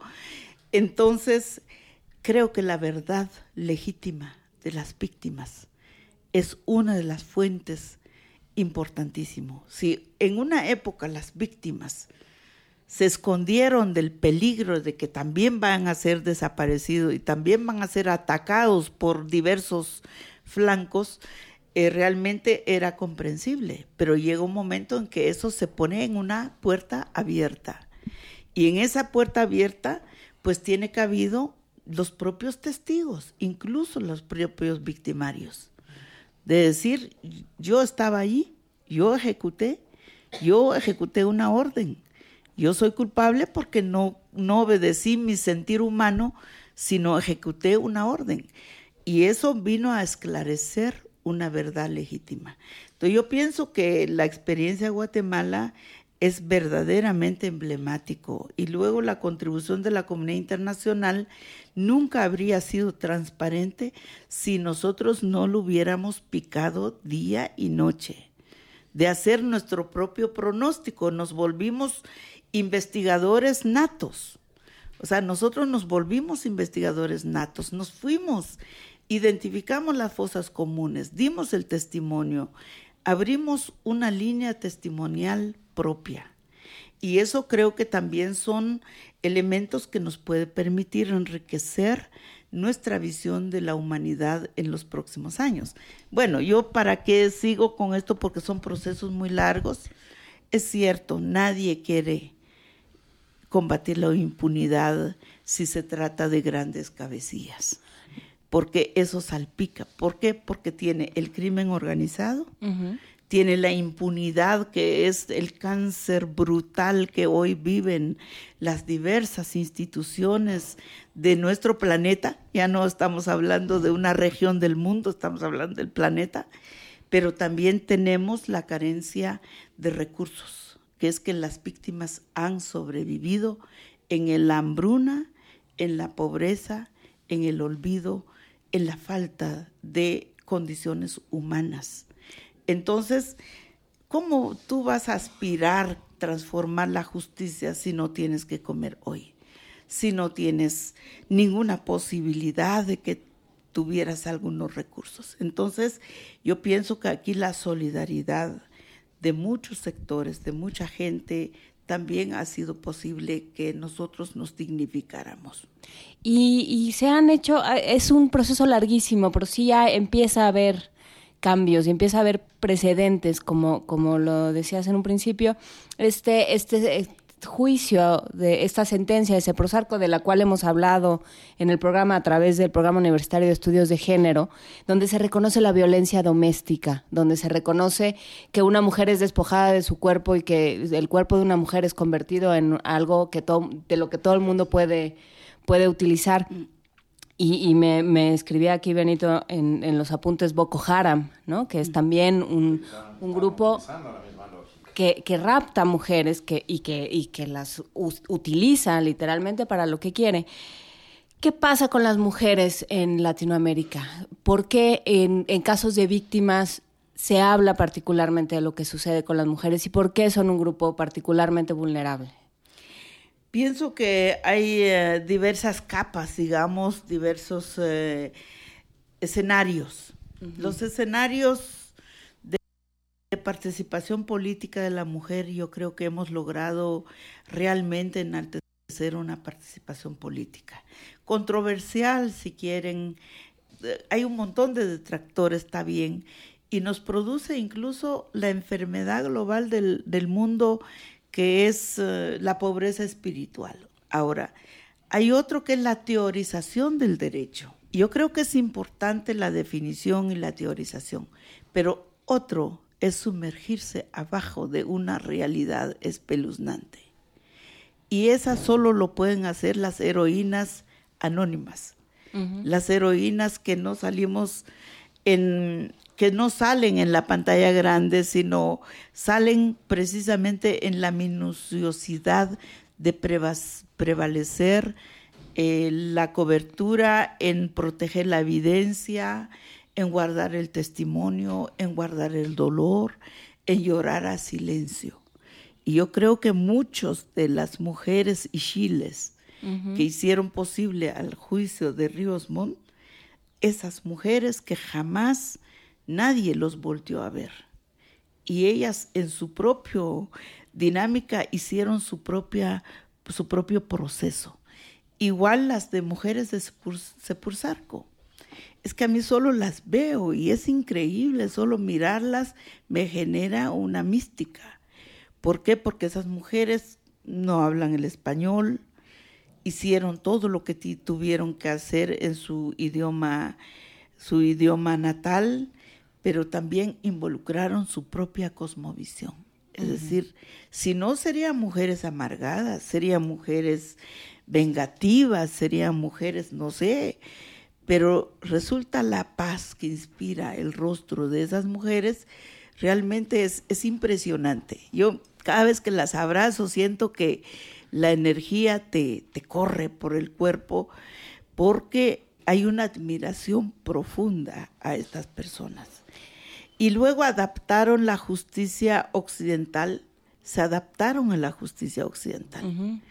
de tener que querer entender por qué la norma no valora la verdad de una víctima, sino tenés que probarlo uh -huh. fehacientemente, tenés que estar en duda permanente hasta que llegue una sentencia. Por eso es que la, cuando se dicta la sentencia, hay una lloradera global en la sala y porque tú dices, ya dejé esta carga en manos de la institucionalidad del derecho. Esta es una verdad jurídica y no es la verdad de Anita, no es la verdad de, de Rigoberta, no es la verdad de, de Juana, es la verdad jurídica. Y por eso yo creo que solo el hecho de dictar una sentencia en un juzgado te vuelve a transformar la vida te libera de una época que estás viviendo, que es esta época, y seguramente es posible volver a iniciar una página de la vida. ¿En qué momento se dice ya no? En tu experiencia, ¿en qué momento una comunidad dice ya no? Fíjese que mm, cuando empezaron a decir que yo era mentirosa, cuando un antropólogo que de verdad no conozco sus credenciales, dijo que yo había mentido sobre la masacre de la Embajada de España y que había mentido en mi libro Me llamo Rigoberta Menchú y así me nació la conciencia.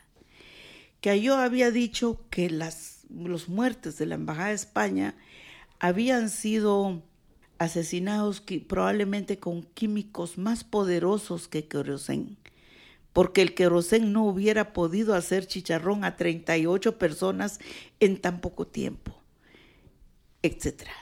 No suena, no suena, no suena, en este sí. país no suena. Y dijo que yo había mentido. Si la India más conocida mintió, ¿cómo no mentirían aquellos que usan o han hecho sobre ellos un prototipo de que son pobres, son, eh, no entienden, etcétera? Entonces, eso nos obligó la familia a replantear otra vez nuestras vidas. Porque si no, nosotros ya habríamos estado conforme con la, el dictamen de, de las Naciones Unidas, la memoria del silencio que dictaminó la ONU, el informe de la Iglesia Católica, ya nos habríamos sentido resarcidos en el, en el caso de la Embajada de España. Pero cuando sale alguien y rasca tus heridas a propósito y te humilla de una manera así, involucrando la academia, entonces volvimos de nuevo a la investigación. Y en este caso yo agradezco mucho al doctor Clay Snow, que era el jefe de toda la aplicación de la ADN al servicio de las víctimas, a replantear el caso de la Embajada de España.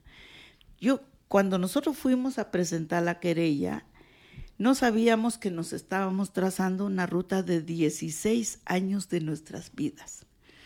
O sea, no sabíamos. Simplemente una demanda pasó por una instancia, se fue por otro. Fueron 16 años de nuestras vidas. Estar todos los días en lo mismo.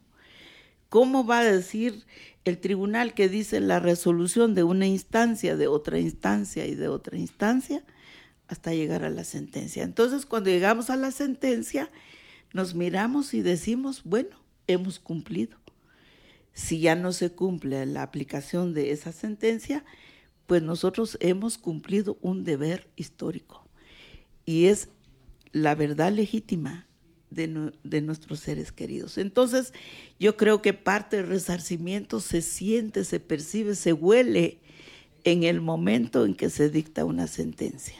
sin lugar a dudas. Dos veces candidata presidencial.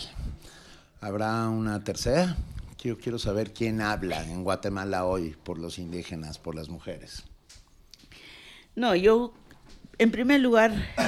Tres, veces candidata presidencial. Sí, sacamos, sacamos un cero encima. Eh, que decían que los pueblos indígenas jamás podrían ser compatibles con la política y que jamás podrían crear instrumentos propios y etcétera. Y primera meta para nosotros fue crear el partido. Demostramos, y en este caso demostramos porque el partido no es producto solamente de la sociedad en general, sino es producto del involucramiento día y noche de nuestras familias, de nuestros hermanos, de nuestros cuñados, de nuestros sobrinos. O sea, se involucraron a, a crear un partido, Winaca. Y para que el partido tenga éxito, tendríamos que participar en elecciones. Así que al sacrificio, como se dice. Realmente, si hubiera habido otro candidato y otras condiciones, yo no hubiera sido nunca candidata presidencial, pero eh, en mi caso, o empiezo por abajo y caminar hacia allá, o empiezo a descender donde supuestamente tengo un paraguas de prestigio, ¿verdad?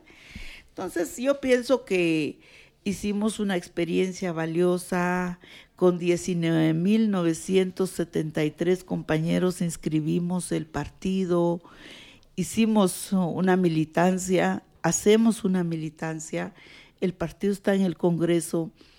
Nosotros fuimos quienes pusimos las primeras denuncias contra Otto Pérez Molina, contra la señora Valdetti, por las mafias corporativas, la llamada La Línea, y vimos hoy que están en la cárcel. Entonces, pienso que algo contribuimos y ahora yo estoy muy feliz con la literatura infantil. Quiero llevar la vida de Rigoberta Menchú con los cinco libros que, los seis libros infantiles que yo he escrito. Queremos llevarlo al cine con identidad. Me gustaría trabajar una línea de dibujos animados, crear una línea de prototipo de presentación, de, de ilustración a los indígenas. porque a los indígenas no se sorprende a un mundo diverso? Todas estas caricaturas realmente han sido inspiradas también como parte de la literatura infantil. Yo quiero crear una juventud que pueda visualizar sobre todo las ideologías de la guerra, la ignorancia, la guerra fría, eh, el suicidio, porque mucho del cine y mucho de las caricaturas proyectan eh, una mente perversa. ¿Por qué no hacemos una mente perversa en valores, verdad? Y que tratemos de imaginar de nuevo otros altares. Yo, yo creo que ahí yo estoy en, en esto, he vuelto a Chimel, como ustedes ven, vengo picoteada de animalitos, porque el bosque nuboso de Chimel es una esperanza también para la humanidad. El calentamiento global, eh, la extinción de seres vivos eh, brutalmente aniquilados por el clima que vivimos, por la actitud humana, eh, la soledad de los jóvenes. Hay mucha soledad en la juventud indígena y en la juventud de pueblos pobres. Hay mucha intriga y hay mucha competencia y mucha venganza. Esto solamente se puede proyectar si uno lo entiende, toma conciencia y toma acción. Entonces yo pienso que UNAM me abrió a mí la puerta más valiosa de contribuir a la política pública. Desde 1920 en Latinoamérica, en casi toda Latinoamérica se habla de los libros para niños como una herramienta para construir, decía, eh, decía eh, Martí, el niño nuevo, ¿no? Además del hombre nuevo había que construir al niño nuevo y de ahí salieron esfuerzos de Gabriela Mistral, de Mitre, de Vasconcelos en México, de Jaime Torres Bodet después eh, y, del mismo Martí, por, por sembrar en, en, los niños de toda América Latina una idea del mundo distinta de la que habían conocido. Por, eh, ¿Es un poco esa la idea al momento de, de pensar en el cine y la literatura infantil? La verdad es que estoy completamente convencida que está vigente la cosmovisión de los pueblos ancestrales, especialmente en el área mesoamericana. En Mesoamérica hay ciencia y hay tecnología ancestral. Hay cosmovisión plasmada en el arte contemporáneo de los pueblos indígenas, en los sagrados huipiles, por ejemplo, antes nuestros ancestros escribían en piedra, hoy escribimos con hilo. Y entonces tenemos un insumo tan profundo y yo realmente mi, mi línea es cosmogónico. Estoy segura que la literatura se puede escribir de dos formas hoy por hoy. Uno, desde la traducción a un segundo idioma. O sea, la cosmovisión intentando aproximar a un segundo idioma. Y la cosmovisión escrita en el propio idioma de los pueblos. Eso significa una carga espiritual, ideológica, matemática del tiempo y una salud social. Y yo creo que aquí podemos nosotros dar una contribución a las juventudes de los pueblos indígenas. Y no solo indígenas, porque el que se trata de incursionar en esto puede tener mucha imaginación y, creo que el mundo está propicio para que imaginemos valorización de la vida y no destrucción de la vida. Entonces, la ciencia para la vida, eh, eso es lo que yo busco, una ciencia para la vida. Y bueno, yo haremos lo que podemos hacer. Yo soy un premio Nobel que vivo lo mejor de mi vida en estos próximos 10 años.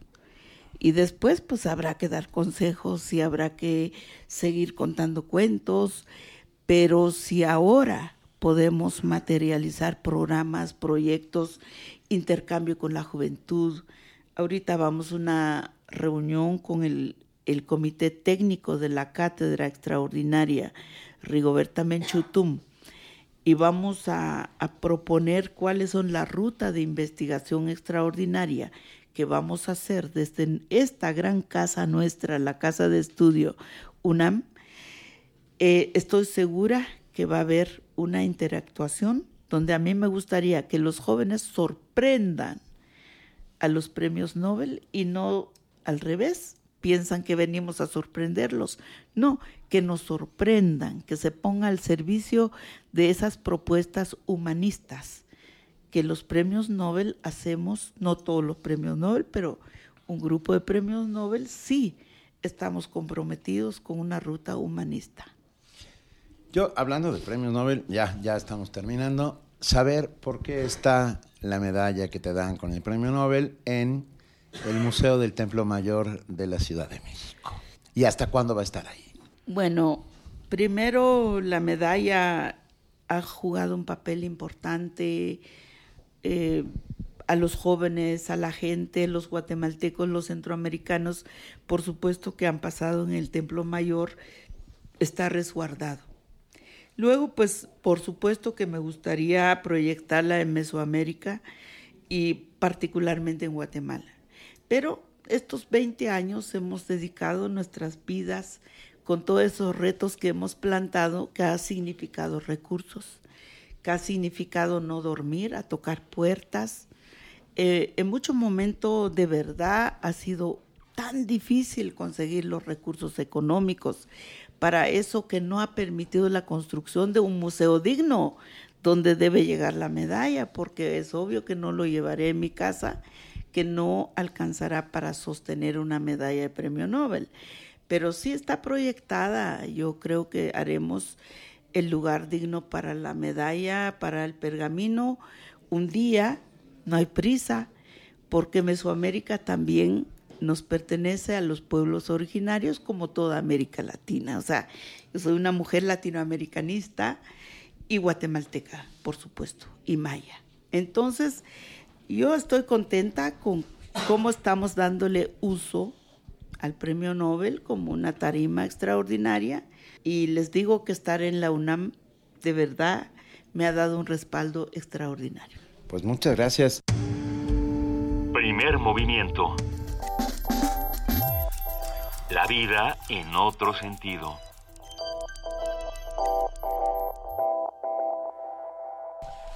Son las 8 de la mañana con 49 minutos. Estamos leyendo todos los comentarios alrededor de esta entrevista, de esta nota doble que presentamos para ustedes. Eh, sigan escribiéndonos qué es lo que piensan eh, de una figura tan controvertida como Rigoberta Menchú, qué es lo que piensan de lo que se discutió en esta, esta suerte de mesa de nota doble. Esperemos que la hayan disfrutado tanto como nosotros disfrutamos eh, realizarla. Muchísimas gracias, Juana Inés de esa. Muchas gracias, Benito Taibo, por compartirnos esta, esta charla tan rica que tuvieron con Rigoberta Menchú. Y bueno, pues sí, mucho, mucho se queda eh, a discusión. Nosotros seguimos aquí para platicar de todo lo que está ocurriendo también en nuestra universidad. En este momento vamos a platicar con nuestros amigos del Programa Universitario de Estudios de Género. Ya se encuentra en la línea su directora, Ana Gabriela Buquet. Ana, ¿cómo estás? Muy buenos días. Buenos días, Luisa, Benito, Juana Inés. Un buenos gusto días a la audiencia de Primer Movimiento. Como, siempre, querida Ana, un gusto escucharte y discutir este tipo de temas tan importantes. Eh, vamos a hablar esta mañana sobre certámenes de reinas de belleza universitarias. Increíble, ¿no? Sí. Nos deja mucho, que, pensar de este título. Mucho, mucho. Es, es un fenómeno muy preocupante que ocurre en algunas universidades públicas y privadas del país. Eh, organizan concursos de belleza en los que participan estudiantes mujeres, por supuesto, de diferentes carreras universitarias. Los, los concursos de belleza representan una de las expresiones más claras de la cosificación de las mujeres. Valorar a las mujeres por su aspecto físico, por su cuerpo, como si este fuera el atributo más importante que tiene una mujer. Pero además los parámetros de belleza que establecen estos concursos no se corresponden de ninguna manera con lo que la mayoría de las mujeres somos proponen un estereotipo de mujer que debe cumplir con cierta edad, por supuesto muy jóvenes, con cierta estatura, con cierto peso, eh, normalmente bajísimos y sabemos lo que eso provoca luego en alteraciones eh, y trastornos alimentarios y medidas corporales, que hablan del racismo y el clasismo que caracteriza esta tradicional actividad y favorecen un sistema de subordinación de las mujeres y su consideración como objetos. La belleza de estos concursos no aspira a representar la variedad social, sino todo lo contrario, busca estrecharla sobre todo, ¿no? En efecto, no cabe la menor duda de que la belleza como valor estético no es un atributo privativo de quienes han nacido como mujeres, de quienes son jóvenes, altas, solteras y sin hijos. Fíjense, esto es importante porque son requisitos solicitados para participar en esta actividad. Pero el hecho de que se haga em, en las universidades es, es aún más lamentable, ¿no? En México estamos haciendo un gran esfuerzo para producir condiciones de igualdad de género en las instituciones de educación superior. Eh, ustedes saben que en la UNAM hacemos una gran cantidad de actividades para avanzar en este tema, pero pues esto significa eliminar las condiciones de desventaja que enfrentan las mujeres en el ámbito educativo y que verdaderamente sean los méritos académicos, ¿no? Los que determinen sus logros. O sea, hay que eliminar todas las formas de discriminación que enfrentan las mujeres en las universidades. Les voy a dar un ejemplo de eh, cómo esto retuerce completamente lo que se está trabajando en, en el ámbito de la educación superior. En, en, la Universidad Autónoma de Nuevo León, en algunos casos ofrecen a las ganadoras de estos concursos de belleza una beca de estudios del 100%, mientras que algunas jóvenes destacadas y con altos promedios nunca han sido subsidiadas de esta forma. Una alumna de la Facultad de Ciencias Biológicas ha sido apta para una beca gracias a sus excelentes calificaciones, pero asegura que nunca del 100%. Entonces esta joven estudiante señaló que es injusto que quienes reciben una beca tienen que hacer trabajo de becario y sacar buenas calificaciones, que es lo lógico, mientras que las ganadoras del certamen solo necesitan su belleza. Esto pasa en la Universidad Autónoma de Nayarit, en donde, por ejemplo, las estudiantes tenían que exponerse en ropa interior.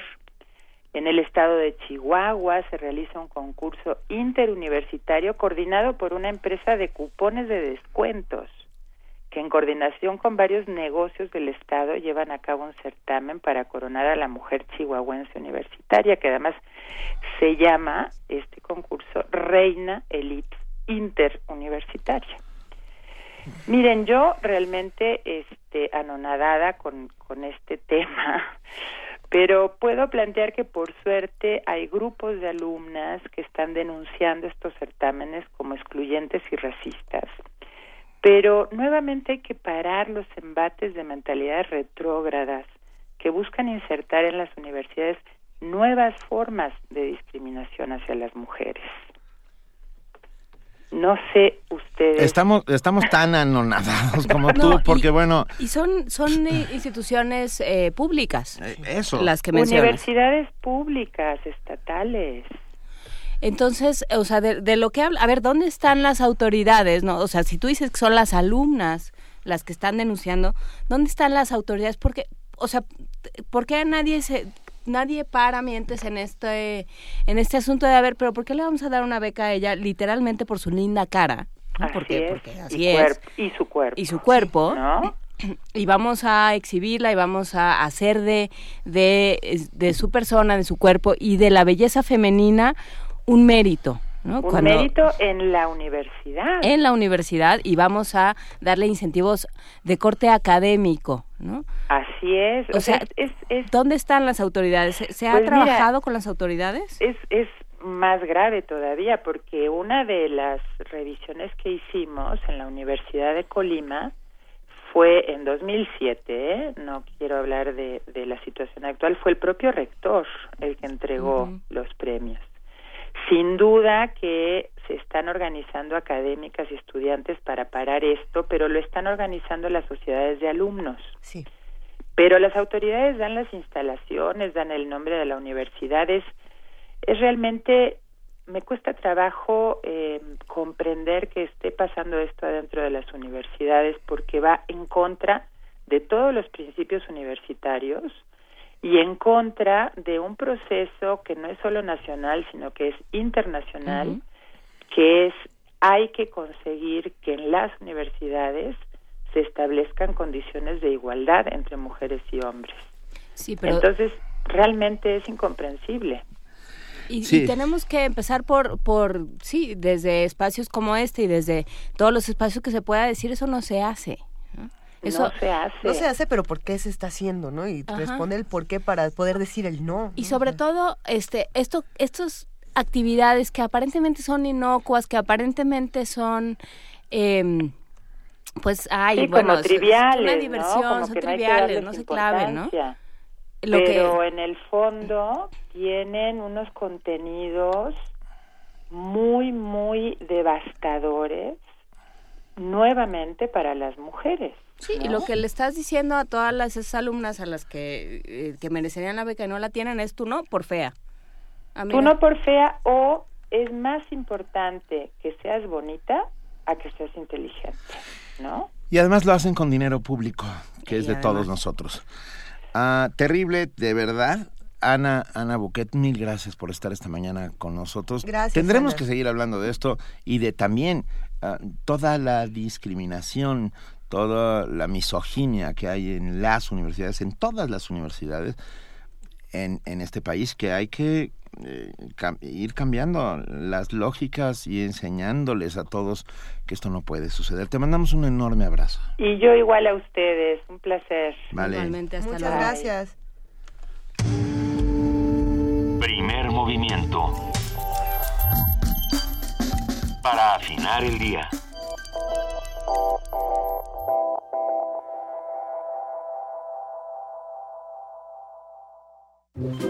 Hola, inscripción para la universidad.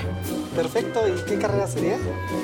Mire, estoy entre medicina, filosofía o danza contemporánea. En la vida hay decisiones importantes que debemos reflexionar y tu voto es una de ellas. Este 5 de junio es nuestra oportunidad para dar un voto informado y así construir nuestro país en democracia. Contigo, México es más. Súmate. Instituto Nacional Electoral, INE. En nuestro país, el incremento de embarazos a temprana edad va en aumento. Y no solo eso, cerca de 280 mil jóvenes adolescentes entre los 12 y 19 años de edad se ven obligadas a abandonar sus estudios cada año. En el Partido Verde, impulsamos una ley que pueda garantizar el derecho a la educación de madres jóvenes, otorgando becas y el derecho a guardería, buscando mejorar sus oportunidades de desarrollo y calidad de vida. Partido Verde. Para describir esta ciudad, solo hace falta una palabra, grandiosa. Cientos de años la han construido así, fuerte, imponente. Es una ciudad llena de colores, de historia, de cultura, de palacios. Esta es nuestra ciudad. Es momento de que esta ciudad sea más grande. La primera constitución de la Ciudad de México se escribe mejor si tú eres parte de ella. Vota este 5 de junio y habla por tu ciudad. Instituto Nacional Electoral e Instituto Electoral del Distrito Federal. Ya viene, ya viene, ya llegó. La venta de libros UNAM, la venta de libros UNAM, la venta de libros UNAM, la venta de libros UNAM. Hay de historia con sucesos, hay de mate, los de odonto, los de cuentos y relatos de urbanismo y biología, los de artes y de danza, de política y derecho, y el que no venga se queda sin su libro para leer. Venta especial de libros UNAM, del 17 al 20 de mayo en el Paseo de las Humanidades de Ciudad Universitaria, a un costado de las islas. Lleva el saber calientito. ¿Qué esperas? No te quedes sin libros. La ciudad es increíble, muy creativa. Yo creo que esta ciudad crece todos los días, pero hay crecimientos en los cuales no estamos de acuerdo, que ni siquiera nos toman en cuenta. Parece que no tenemos ni voz ni voto como ciudadanos. Una nueva constitución para la Ciudad de México. Una nueva ciudad. Una nueva oportunidad. Una nueva constitución merece una nueva manera de hacer las cosas. Y contigo lo haremos mejor. PAN. Habla Andrés Manuel López Obrador, presidente nacional de Morena. Que no te vuelvan a engañar, los dos pertenecen a la misma mafia. La única diferencia es que unos son rateros y los otros son ladrones. Pero si hay de otra, Morena es honestidad. Tenemos tres principios que nos guían. No mentir, no robar y no traicionar al pueblo. Y recuerda, es mejor tener trabajo y bien pagado que recibir por el voto una lanita o una raquítica despensa, frijol con gorgojo. No vendas tu libertad. Morena es la esperanza de México. Señoras y señores, de México para el mundo, llega por primera vez una constitución bien chilanga. Suena bien, ¿no? Para que sea una realidad necesitamos escribir nuestra constitución entre todos los capitalinos. En Movimiento Ciudadano sabemos que para tener una constitución bien mexiqueña, tenemos que pensarla y escribirla juntos. Tú la piensas, tú la escribes, tú la votas y nosotros votamos contigo. Movimiento Ciudadano. Reflejos de suavidad, elegancia sutil que se desplaza frente a contrastes de rebelión y una artillería de acrobacias. Todos los martes de mayo, a partir de las 20 horas, la conciencia efímera de la danza se hará presente en la sala Julián Carrillo. Grupo Chocolate con Leche, Ballet Med, Frecuencias Alteradas y La Gala, Compañía Capitalina de Danza. Todos los martes de mayo a las 20 horas, el estilo libre y el ballet clásico se darán cita en la sala Julián Carrillo. Adolfo Prieto 133, Colonia del Valle, a dos cuadras del Metrobús Amores. La entrada es libre, es libre, es libre. Es libre, Porque la danza es de todos, Radio UNAM invita.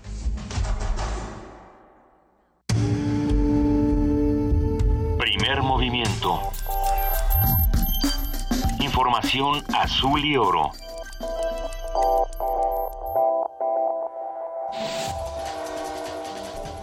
Corte informativo.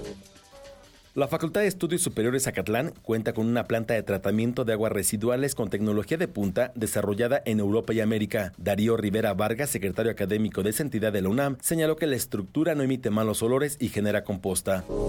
En colaboración con la Agencia Espacial Europea, investigadores del Instituto de Astronomía de la UNAM descubrieron un viento de muy alta velocidad que surge del centro de una galaxia espiral, el cual podría generar nuevas estrellas. Los especialistas pensaban que este tipo de vientos solo ocurrían en objetos más grandes como como galaxias elípticas gigantes. El Centro Mexicano de Derecho Ambiental informó que la contaminación provocó más de 1.800 muertes en la Ciudad de México tan solo en 2015. Hoy entran en vigor la totalidad de los artículos contenidos en la Ley General de Transparencia. Con esto, el Instituto Nacional de Acceso a la Información y Protección de Datos Personales tendrá más facultades. Ahora, partidos políticos y sindicatos, entre otros organismos, deberán otorgar información de sus posiciones materiales y recursos públicos. Un militar del 27 Batallón de Infantería del Ejército Mexicano en Iguala Guerrero es acusado de traficar armas para el grupo criminal Guerreros Unidos. Según la declaración de un elemento de la Marina, un soldado con el alias de El Satánico proporcionaba armas a la organización señalada como responsable de la desaparición de los 43 normalistas de Yotzinapa. El Partido de la Revolución Democrática cumple hoy 27 años de su fundación, con una deuda de 85 millones de pesos y una caída electoral que los obligó a perder ocho delegaciones en la Ciudad de México, la mitad de sus legisladores en la Cámara de Diputados y en la Asamblea Legislativa de la capital. Vicente Fox se disculpó con el aspirante republicano a la presidencia de Estados Unidos, Donald Trump, por la forma en la que se refirió a él. El expresidente invitó al magnate a México para conocer la realidad que vive el país. Al referirse al avance electoral del republicano Donald Trump, Humberto Roque Villanueva, subsecretario de Población, Migración y Asuntos Religiosos de la Secretaría de Gobernación, dijo que los recientes cambios en la diplomacia mexicana buscan enfrentar la emergencia Trump. Lo único que conocemos es eh, el ajuste que se hizo en la Embajada de los Estados Unidos de Norteamérica y en la subsecretaría de Relaciones Exteriores. Y yo complementaría con el último nombramiento del presidente, en donde Carlos Pérez Verdía, que era el subsecretario para América del Norte, ahora se encuentra como coordinador de asesores. Entonces me parece que ahí hay un triángulo de análisis por parte del gobierno mexicano para saber cómo enfrentar mejor lo que llamaríamos la emergencia Trump. En tanto, Donald Trump dijo que de llegar a la Casa Blanca, el primer día de mandato se reuniría con autoridades mexicanas para discutir la construcción del muro fronterizo. Agregó que priorizaría revertir las reformas migratorias de Barack Obama. La provincia de Alberta, Canadá, declaró estado de emergencia debido a los incendios forestales que han destruido 1.600 casas y otras edificaciones públicas de la ciudad. Las autoridades han desalojado a 80.000 habitantes de la región. Hasta aquí la información, lo esperamos en nuestro corte vespertino. Primer movimiento. Donde todos rugen, el puma ronronea.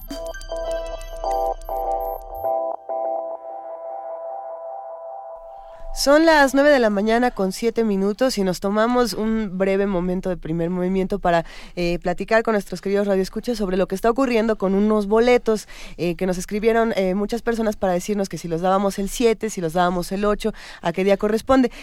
tuvimos una pequeña confusión, la estamos solucionando. Sí, en efecto, revisamos este podcast para, para ver cómo lo habíamos dicho. Dijimos que siete, para el día 7 se iban a ir, si no me equivoco, por Twitter y el domingo se iban a ir por Facebook.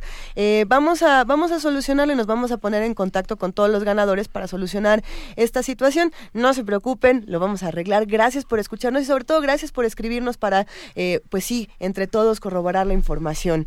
Eh, nos vamos ahora a una nota. ¿Sabían que los niños que utilizan dispositivos electrónicos antes de dormir no duermen y, los notan niños pueden sufrir trastornos del sueño y con ello bajo rendimiento físico mental, riesgo de accidentes e irritabilidad? La nota la tiene nuestro compañero Jorge Díaz. El uso excesivo de dispositivos electrónicos puede provocar trastornos del sueño y hasta cáncer en diferentes partes del cuerpo, principalmente en la cabeza. Investigadores de la Facultad de Medicina de la UNAM revelaron que los niños alteran su reloj biológico si utilizan tabletas, celulares y computadoras antes de dormir. Habla el doctor Ulises Jiménez Correa, director de la Clínica de Trastorno del Sueño de esta entidad universitaria videojuegos, computadora, tabletas y redes sociales. Empezamos a estimularnos con todo esto durante la noche y bueno, pues lo que es peor a veces en la cama. ¿Cuáles son las complicaciones? Apago todo, quiero dormir, no puedo empezar a dormir, tengo varios despertares, en la mañana no me puedo levantar, hay cansancio, hay somnolencia y el horario de sueño se hace irregular. ¿Qué pasa con los niños? Pues bajo rendimiento físico, mental, riesgo de accidentes, particularmente la irritabilidad, los problemas de conducta y el bajo rendimiento en la escuela. Entonces, por eso es muy importante limitar el tiempo de uso de estos dispositivos y también atender que sea en horarios adecuados para que no interrumpan con la calidad del sueño. La doctora Leticia Verdugo del Departamento de Fisiología de la misma facultad indicó que mientras la utilización de celulares a nivel mundial crece diariamente, la Agencia Internacional de Estudio del Cáncer estableció que los campos electromagnéticos de frecuencias extremadamente bajos pueden ser cancerígenas y aunque los resultados no son concluyentes advirtió que esta situación ha provocado que países como Francia la venta de celulares esté prohibida a menores de 12 años en otras naciones de Europa, agregó, la venta de teléfonos móviles solo se permite a mayores de 18 años. Para Radio UNAM, Jorge Díaz González.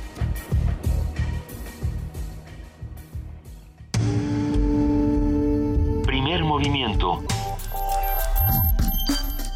Donde todos rugen, el puma ronronea.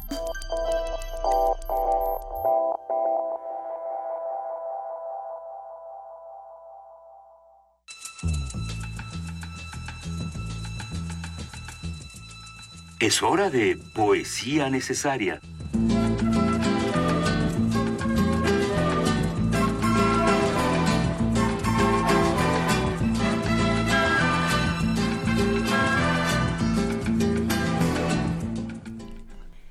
Y como en tantos otros temas, en la poesía también la UNAM se sale al quite, ¿no? Cuando uno necesita a, un, a una nueva voz, a un nuevo, un nuevo poema, puede, puede acceder a periódico de poesía.unam.mx y en la sección de inéditos encontrarse a un montón de jóvenes y no tan jóvenes y de y de, de poetas que no se han que no se han leído o que no se han editado todavía. Es el caso de Quietud de Gabriel Trujillo desde Mexicali, Baja California. es aparte de un grandísimo poeta, un espectacular escritor de ciencia ficción. Eh, Gabriel Trujillo es sin duda uno de los pioneros de la ciencia ficción mexicana y un tipo brillantísimo que sabes qué? que se conoce poco en el resto del país porque no se sube a un avión. Acabo de estar con él en Mexicali. o sea, no va a, a, las ferias del libro que no sean las de Mexicali. Y en una de esas sube un coche y va a Tijuana. Pero es un grandísimo, grandísimo, no solo poeta, O sea sino que también tenemos que escritor de hacer ciencia una, ficción. una peregrinación. Tenemos que hacer peregrinación para ir a ver a Mexicali a Gabriel Trujillo. Lo bueno Pues es que lo podemos tener aquí en la cabina de primer movimiento de Radio UNAM con la voz de Juana Inés de esa. En este momento se va a hacer presente entre nosotros y es muy interesante esto que dices, no, yo no lo sabía, Benito, de la ciencia ficción, porque ya sabiendo eso, este poema que voy a leer ahora, que se llama Quietud, ¿Tiene más cobra, cobra otro significado fíjate, completamente. Fíjate. Como esos cuadros de Edward Hopper, donde se pintan pueblos en solitaria quietud, en tranquila convivencia, así recuerdo la ciudad que dejé a mis espaldas. Un horizonte sin prisas en la tolvanera del mundo. Un paisaje de calles silenciosas bajo la radiante luz del mediodía. La perenne visión de un tiempo inmaculado, donde mi corazón aún se llena de sus propias añoranzas un pueblo de luces etéreas, de sombras distantes, como el fulgor de un espejismo que se resiste a marcharse. Primer movimiento. Escucha la vida con otro sentido.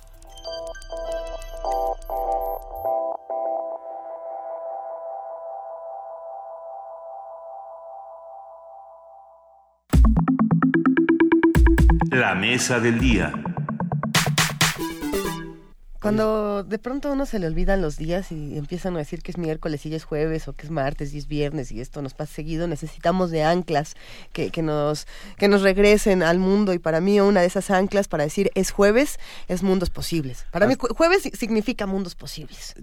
Para mí también. ¿Verdad? Y además nos da enorme gusto siempre recibir a nuestro ya amigo, porque al principio solo era colaborador y ahora es también amigo, Alberto Betancourt, doctor en historia, profesor de la Facultad de Filosofía y Letras de la UNAM, coordinador del Observatorio del G20 de la misma facultad y usufructuario de este espacio todos los jueves. Querido Alberto Betancourt, bienvenido. Queridos Benito, Luisa, Juana Inés, qué, qué bonito abren los micrófonos. La verdad es que yo pienso que independientemente de que en este caso yo soy el honrado por esa manera tan gentil de, de decirle a uno bienvenido, creo que es la función de la universidad, ¿no? Que cada quien sienta que tiene ahí un lugar. Qué bonito cuando le toca a uno ser esa persona a la que se le abre el espacio. Muchas gracias.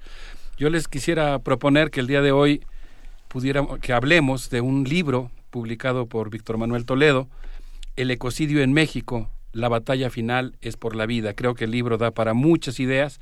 En primer lugar, el hecho de que nos encontramos ya en lo que podríamos llamar el antropoceno, una época en la que el ser humano se ha convertido en una fuerza geológica determinante para la subsistencia de la red de ecosistemas en todo el mundo. Eh, podríamos decir en ese sentido que el antropoceno implica un oxímoron entre la entropía provocada por el ser humano, la muerte y la destrucción que provoca en el planeta y la conciencia de la especie que podría eventualmente salvarlo. El pensamiento crítico de André Gorza, Edgar Morán, Luisa de Eric Fromm, a Arthur Koestler, de Leonard Boff, a Eduardo Gudinas y de Mariátegui a Boaventura de Sousa Santos, plantea con sus matices ciertas ideas en común. Por ejemplo, el hecho de que el modo de producción capitalista ha provocado una crisis civilizatoria que nos ha colocado al borde de un colapso ecológico. La necesidad de la ecología política como una disciplina que asuma la dimensión relacional de los problemas ambientales en un mundo en el que una pequeña minoría acapara los recursos, la energía, somete a las mujeres y explota a la naturaleza. El pensamiento crítico también ha planteado que la crisis ambiental provocada por los hidrocarburos, los sistemas agroindustriales y el consumismo está a punto de colapsar la vida en el planeta.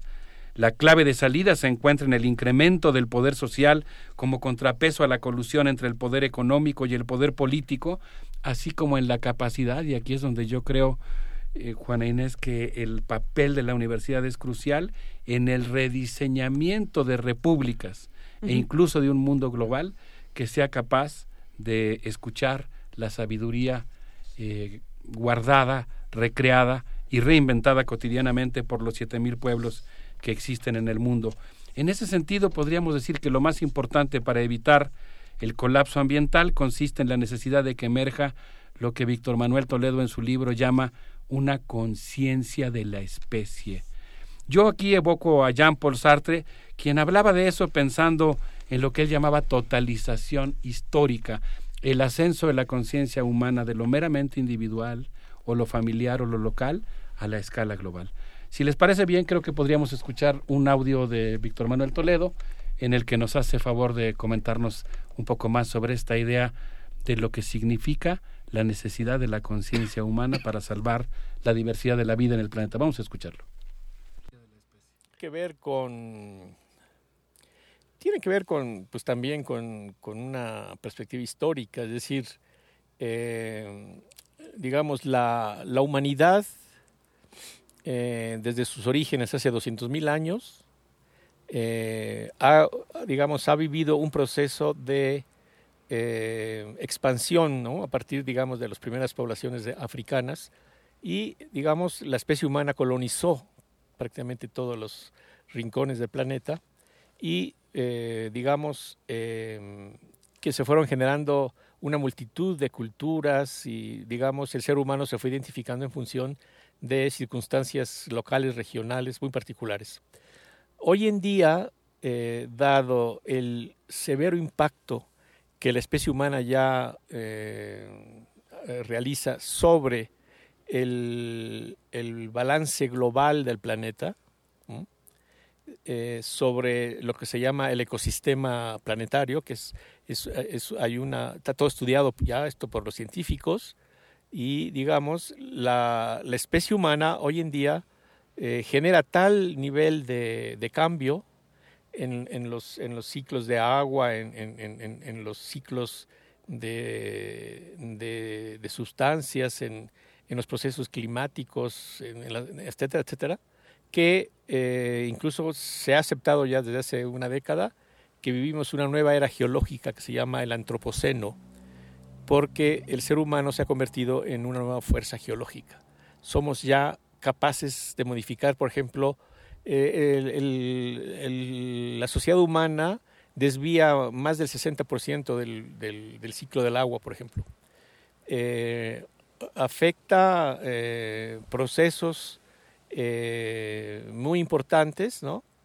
Eh, y cuya máxima expresión y más preocupante expresión es justamente el cambio climático, es decir, el calentamiento del planeta. Buenos días, eh, mi nombre es Víctor Toledo, soy investigador en el campus UNAM Morelia y les mando un saludo muy afectuoso a todos los radioescuchas.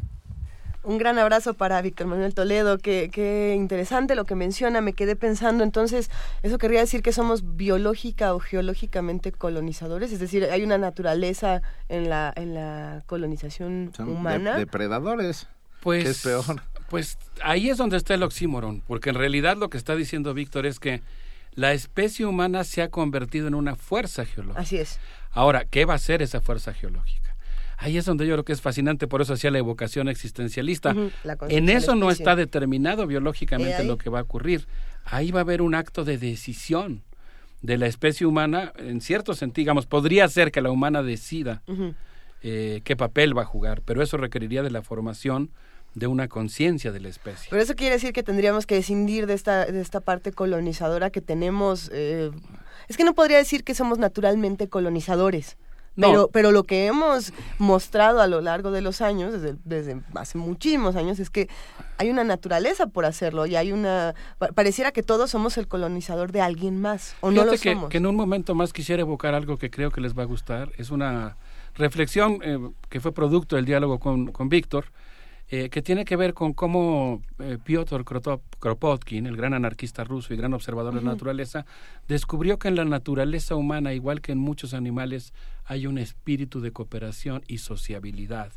y eso ha sido parte importante de la fuerza de la evolución, pero eso implicaría el reto de ascender un peldaño en el reino animal es decir, de cobrar conciencia.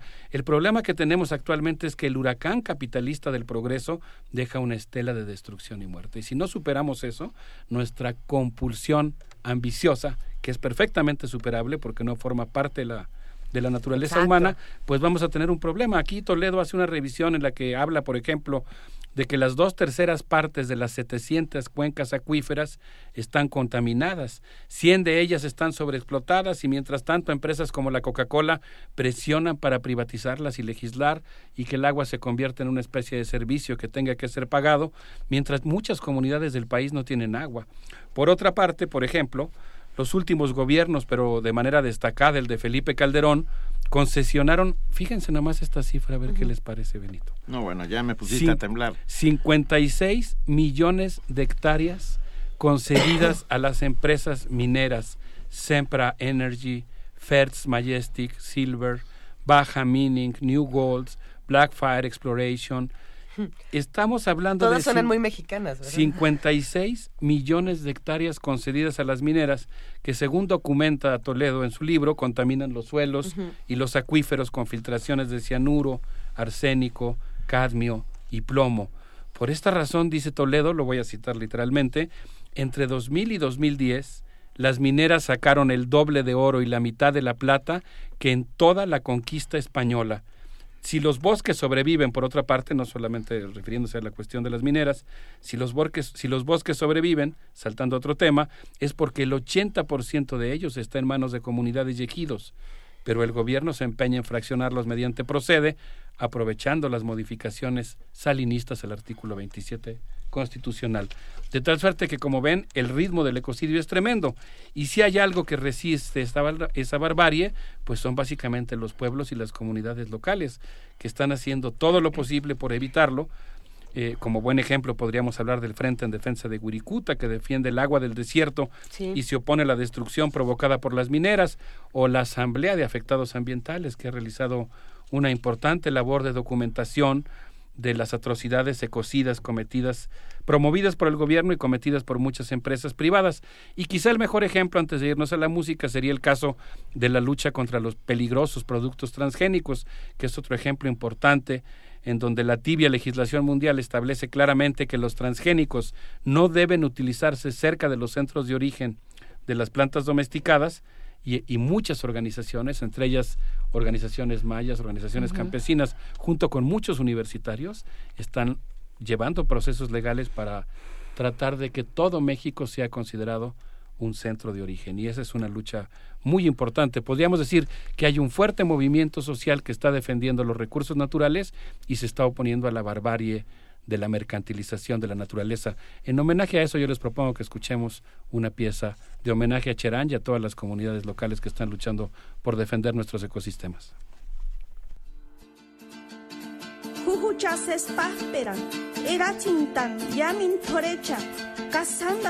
Keranapocha, mar cuentan Kashundik hinkon, kajucha iswin apintak, himboktak hericha, isnarik tachishan.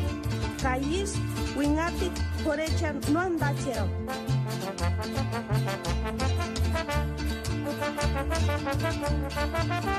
Ni lachas no podrán y me alzo con mis ramas, alas de esperanza y dignidad, mil balas no entrarán. Mi tronco corazón resistirá y florecerán mis ganas de cantar. A las aves y a las nubes y la amistad de mil almas hermanas ya que danzan al celebrar la fuerza y belleza de Cherán.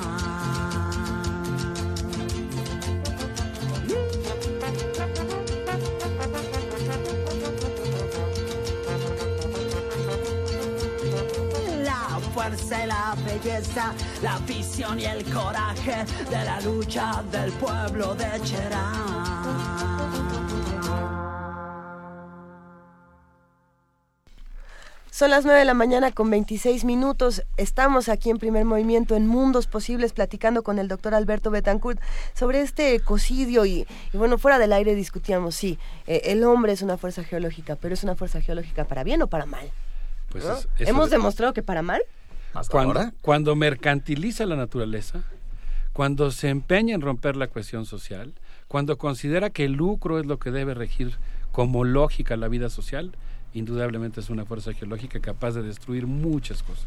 No, se, se, vale cambiar de opinión. O sea, sería... Se vale cambiar de actitud. Se vale cambiar de actitud. ¿Se puede? yo creo que sí.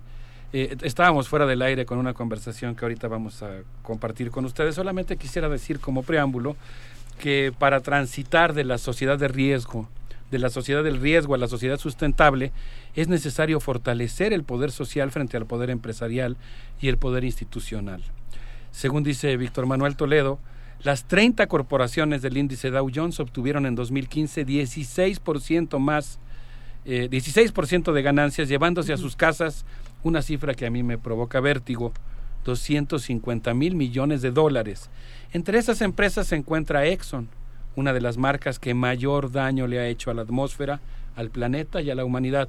Es decir, estamos en un sistema económico, Juana Inés, que está premiando la destrucción ecológica que premia la destrucción ecológica, que privilegia la mediocridad, la trampa, eh, el camino fácil, la corrupción. O sea, no, no, es, no, no las condiciones no están dadas para que para, construir la utopía, pero, pero precisamente porque no están dadas hay que hacerlo. Ahora, ¿cómo le hacemos? Dice aquí, propone el libro, en contrapunto lo estoy parafraseando. El poder social ha sido descrito como democracia directa, subalternidad, democracia radical, autogestión, señora sociedad civil o incluso resistencia socioambiental. Se trata de un proceso de densificación social, a mí me encantó el término, que mueve el epicentro de las decisiones y la economía del Estado a la sociedad. Es decir, se vale tomar el poder político, pero debe usarse para reconstruir el poder social que se expresa en los procesos de territorialización efectuados para fomentar el control social sobre los recursos a través de la orquestación de conocimientos y habilidades que fungen como cajas de herramientas comunitarias. Vamos a escuchar un segundo comentario del doctor Víctor Manuel Toledo en relación a cómo no, fueron, no fuimos los seres humanos los que inventamos la sociedad. La sociedad, es el, la sociedad humana es el culmen de otro tipo de sociedades que aparecieron previamente entre los animales. Vamos a ver. Pero si, si, eh, eh, si uno revisa eh, no solamente la, historia humana, sino la, la, historia natural, es decir, la, evolución, eh, pues hay que recordar que eh, en, en, el, en, este largo, largo proceso evolutivo hay especies solitarias, pero también hay especies sociales. Y todo esto lo ha estudiado una disciplina que se llama la sociobiología, que ya tiene 40 años por lo menos, y que se han dedicado al estudio de las sociedades animales, fundamentalmente. Están las sociedades eh, de invertebrados, están las sociedades de insectos sociales, por supuesto, y después eh, eh, el tema de los vertebrados hasta llegar a los primates. la especie humana no es más que una, es, es la última expresión de especies sociales, es decir, de articulación de individuos en las cuales de, digamos, el, em, eh, hay, entre comillas, una especie de sacrificio del individuo en aras de la, colectividad. Cuando vemos las parvadas, por ejemplo, cuando vemos los, los, cardúmenes, cuando vemos eh, esta maravilla por la cual eh, los individuos de una especie vuelan o nadan o se, se mueven en el terreno, como es el caso de, de mamíferos, etcétera, este, el estudio de esto nos da elementos para entender la propia sociedad humana y por tanto los humanos no inventamos la, sociabilidad ni, lo social ni, lo colectivo. Y eh, como dije también, eh, la fórmula secreta por la cual la especie humana ha llegado hasta este punto ha sido la cooperación. Y la cooperación, eh, digamos, ha sido últimamente estudiada de manera multidimensional desde psicólogos, eh, matemáticos, economistas, arqueólogos, paleontólogos, eh, estudiosos del comportamiento humano, eh, de manera muy, muy detallada y pues eso también nos pone en franca antítesis con, digamos, la ideología que permea esta modernidad, este mundo moderno, que está basado justamente en lo contrario, en el individualismo y en la competencia, no en la cooperación. Ya lo diría eh, Víctor Toledo, así como lo diría la Pantera Rosa, ¿por qué los hombres no pueden ser más como los animales? ¿no? Especies sociales, lo menciona parvadas, primates, eh, peces, hormigas, hormigas, vertebrados y invertebrados. Hay, hay una parte interesante, por un lado las especies sociales, cómo el hombre puede integrarse, hacer este, esta especie social, y por el otro, bueno, los animales tienen una respuesta, pero también la naturaleza va a tener una respuesta frente al comportamiento humano y sobre, frente a esta respuesta, vaya, frente a esta fuerza geológica que es el humano, la naturaleza va a tener también una respuesta, se las cobra todas, ¿no? No es como ¿Qué, belleza tiene el combate a los mitos que permiten, que pretenden justificar la desigualdad social. Claro. Eh, una de las premisas del darwinismo social que padecemos actualmente, cuya expresión económica implantada por una especie de secta satánica de economistas es el neoliberalismo. Sí, que es una mezcla de darwinismo social y, y las y, Sun Tzu con el arte de la guerra, ¿no? O sea, porque son, son sus, son sus textos base. Consiste exactamente en promover el mito de que en la naturaleza humana está instalada la competencia, la competencia y el egoísmo. Pero antes del intercambio de playeras entre Benito y yo, tipo futbolista, quiero decir que Piotr Kropotkin, descendiente de los príncipes Kropotkin de la Casa Real Rurikida, secretario de la Sociedad Geográfica de San Petersburgo, fue miembro de la Primera Internacional y detenido por la tercera sección de la policía zarista y estuvo preso en la, en la prisión de San Pedro y San Pablo. Lo evoco porque eh, Víctor me lo mencionó y le dije, ah, yo voy a decir que tú me lo recomendaste, que me recordaste esa lectura y ahora yo voy a andar en ella y me clavé. Benito, no tienes idea cómo leyendo a Kropotkin esta semana. Él siempre fue un naturalista destacado, pero desde que se exilió a Edimburgo aumentó su influencia entre los naturalistas, que es como, digamos, son los los ancestros de los biólogos, indudablemente, y aumentó mucho su influencia porque se convirtió en un colaborador destacado de la revista Nature. Durante un viaje a Siberia, al este de Siberia, se dedicó a observar empíricamente la lucha por la subsistencia a la que Darwin le había asignado un papel fundamental en la evolución. Pero ¿qué creen? Durante los crueles inviernos que imponían severas condiciones de subsistencia, y gracias a su fidelidad, atención universitarios, su fidelidad respecto al observado, nunca encontró la feroz competencia por la vida entre miembros de la misma especie y pudo constatar que era mucho más frecuente su opuesto, el papel de la cooperación. ¿Cómo ves, Benito? Me, lo veo espectacular y además deberíamos tomarlo como un verdadero ejemplo, pues, ¿no? Sí, lo que él dice es que en realidad hay muchas formas de comportamiento entre los animales, pero que en contrapunto al egoísmo y la competencia interespecífica en la que Darwin creyó fanáticamente por influencia de Malthus, en contraste, el anarcocomunista ruso, que además me cae muy bien por eso. Tú sabes, Benito, supongo que tú también, eh, ustedes también, Juan Inés y Luisa, que al final de su vida Kropotkin se encontró con Lenin, en cuyo abrazo, digamos, en cuya reunión, pues también muestra eh, la unión o la reunificación de dos tradiciones libertarias, el anarquismo y el comunismo.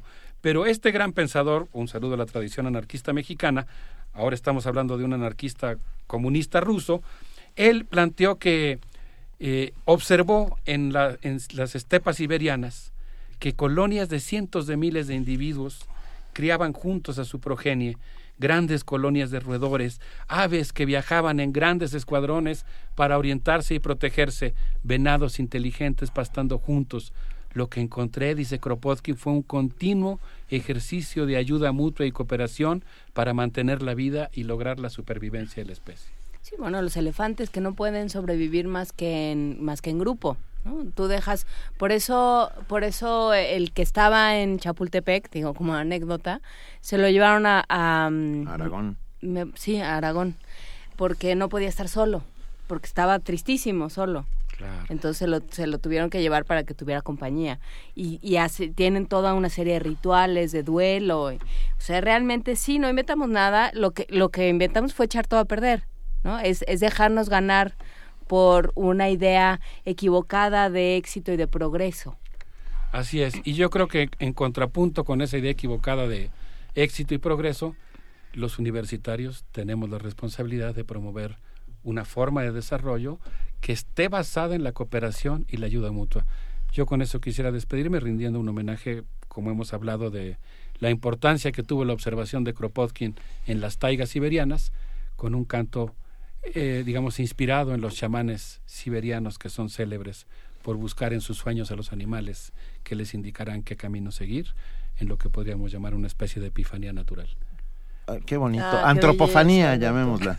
En vez de epifanía, para no meternos con lo divino. Yo, yo y creo, sí con lo humano. Perfecto. Yo, yo creo que no soy el único miembro de esta comunidad eh, que integra Radio UNAM que eh, le encantaría visitar algún día Kamchatka y observar desde ahí cómo el hombre desde Asia emprendió el viaje por el estrecho de Bering para poblar América.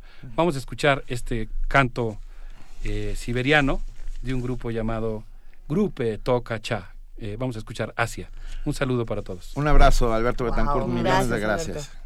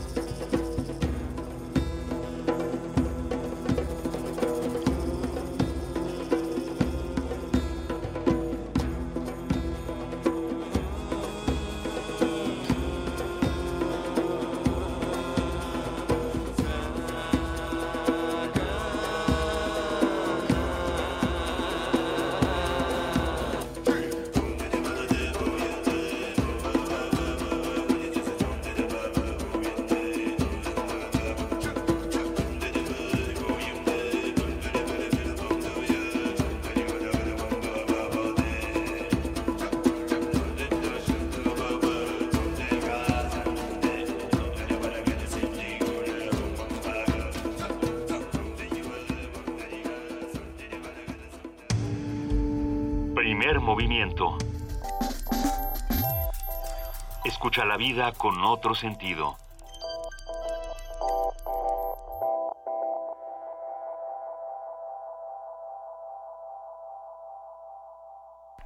Nos dejó impactados esta conversación con Alberto Betancourt. Ustedes recuerden que pueden seguirlo en arroba mundos posibles guion bajo. Le mandamos un gran abrazo. Se, se despide desde el otro lado del parabrisas radiofónico. Gracias, querido Alberto.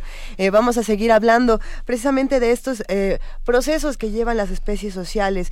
Eh, lo platicaremos más adelante. Por el momento tenemos una nota. La disfunción eréctil afecta a 6 millones de mexicanos mayores de 40 años. En el padecimiento influyen factores psicológicos y orgánicos asociados a diversas enfermedades. Afortunadamente, hay un tratamiento innovador desarrollado en la UNAM. Nuestra compañera Cindy Pérez Ramírez tiene la información.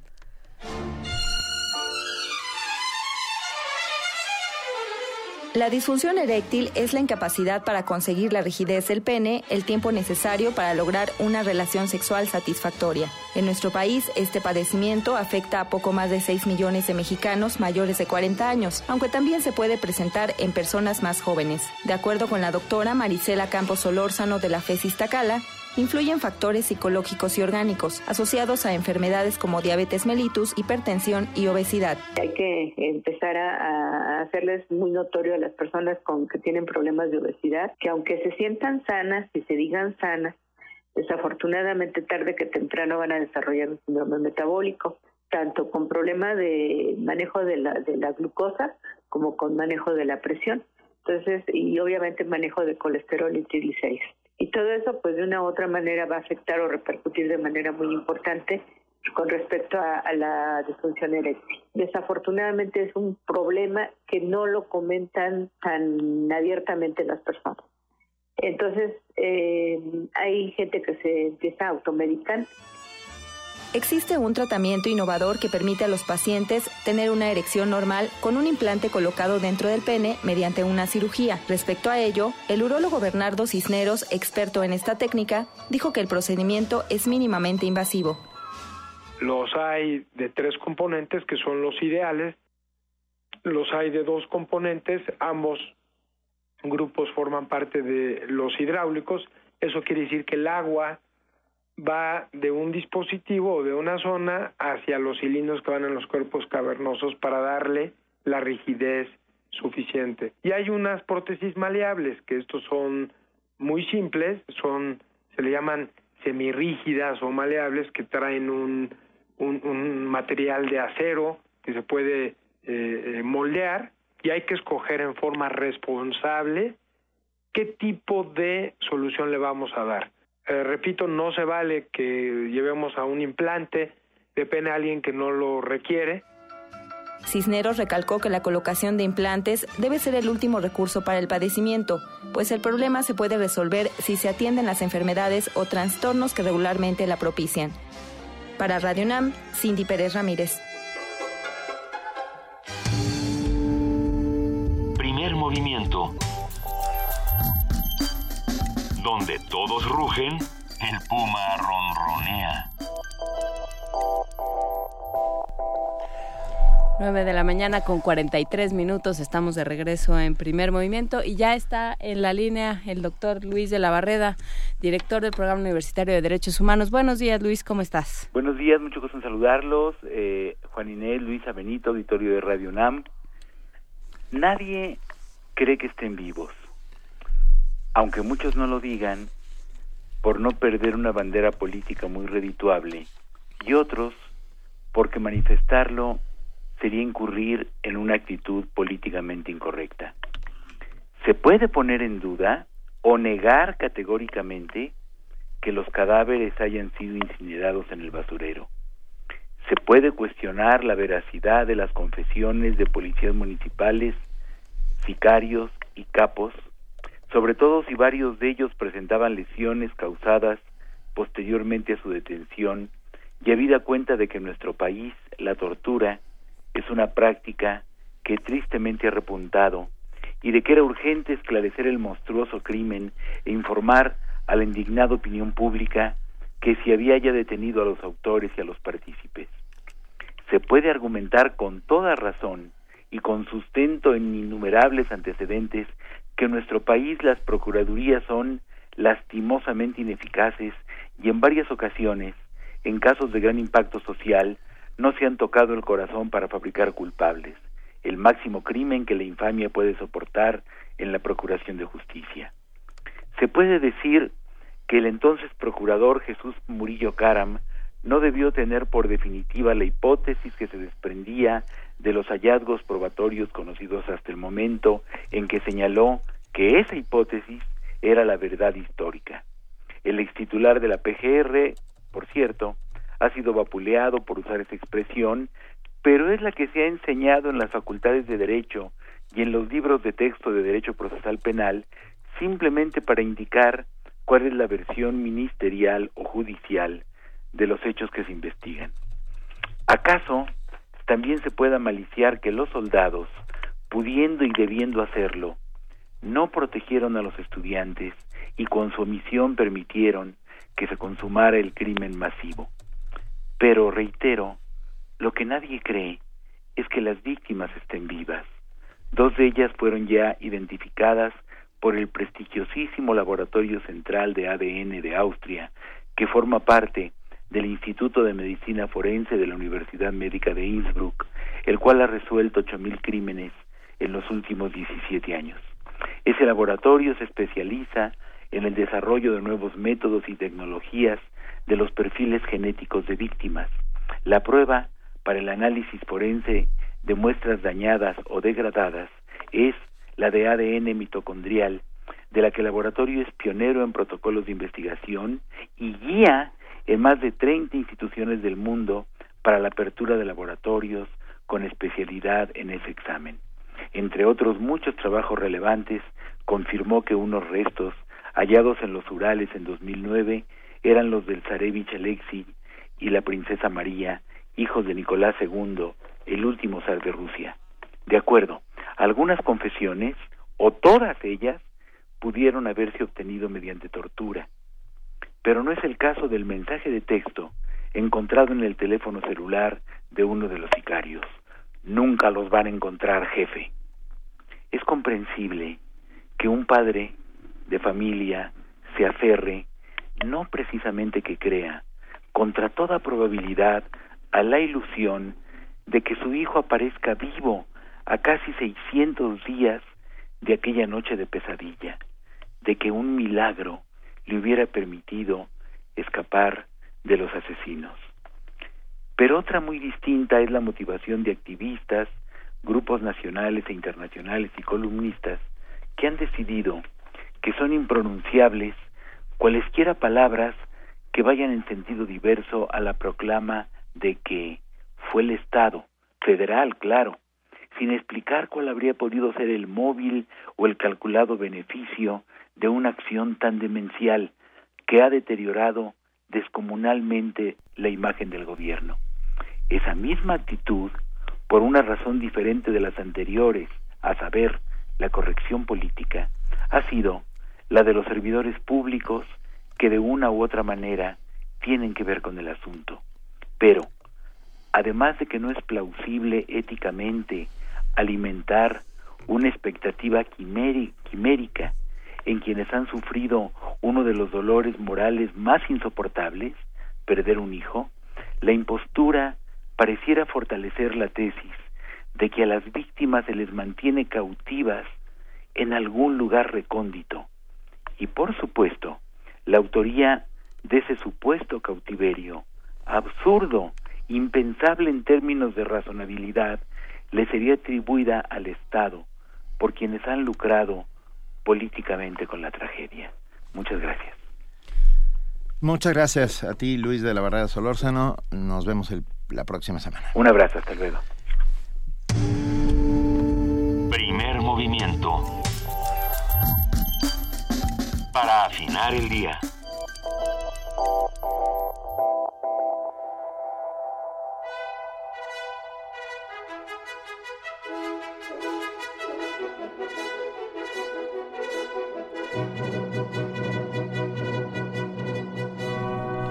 Antes de pasar con nuestra compañera, yo nada más quiero decir que nosotros seguimos pensando que si vivos se los llevaban, vivos los queremos.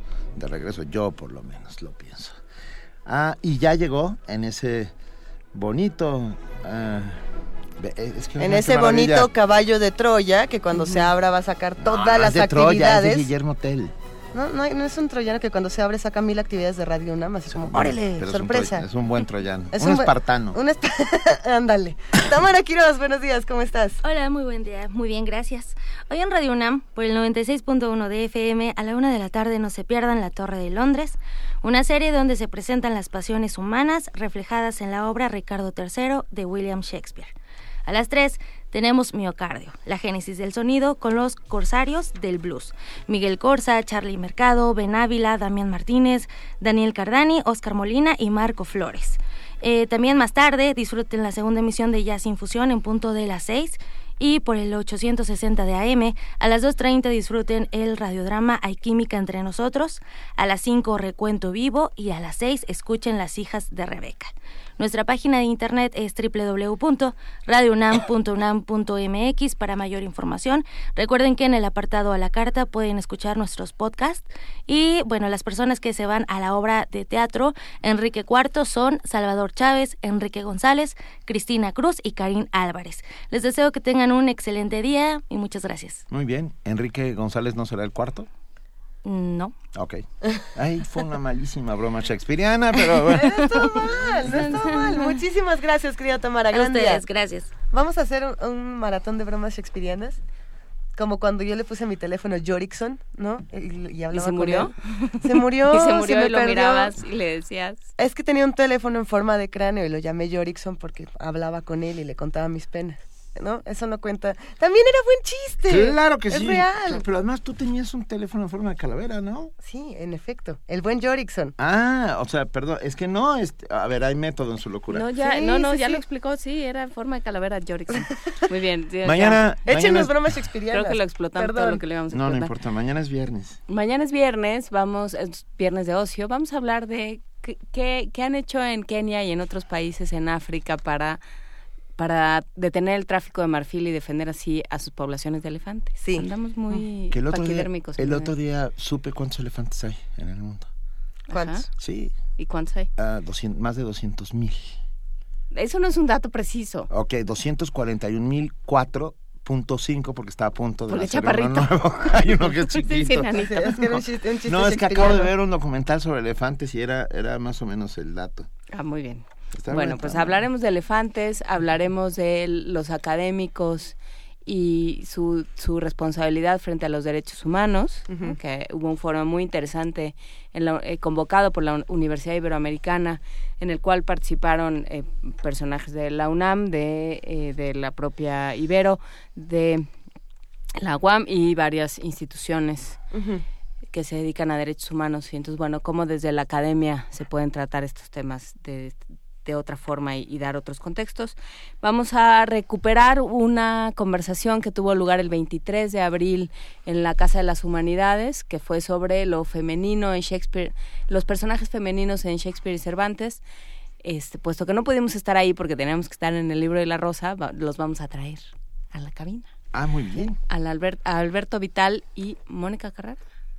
Sí. ¿Carmen Carrara? Carmen- Carmen, Carmen Carrara, Carrara, Carmen nuestra Carrara. querida Muchas Carmen gracias. Carrara. Les estoy haciendo caras de que me digan, de, de que me... Es que estaba pensando en un chiste shakespeariano que tuviera ¿Ves? que ver con Lavinia y me quedé ahí pensando así como no estaba muda, se sentía Lavinia. O sea, no, no sé, ya lo, lo, lo voy a elaborar para mañana. Ándale, pues. Tienes tiempo.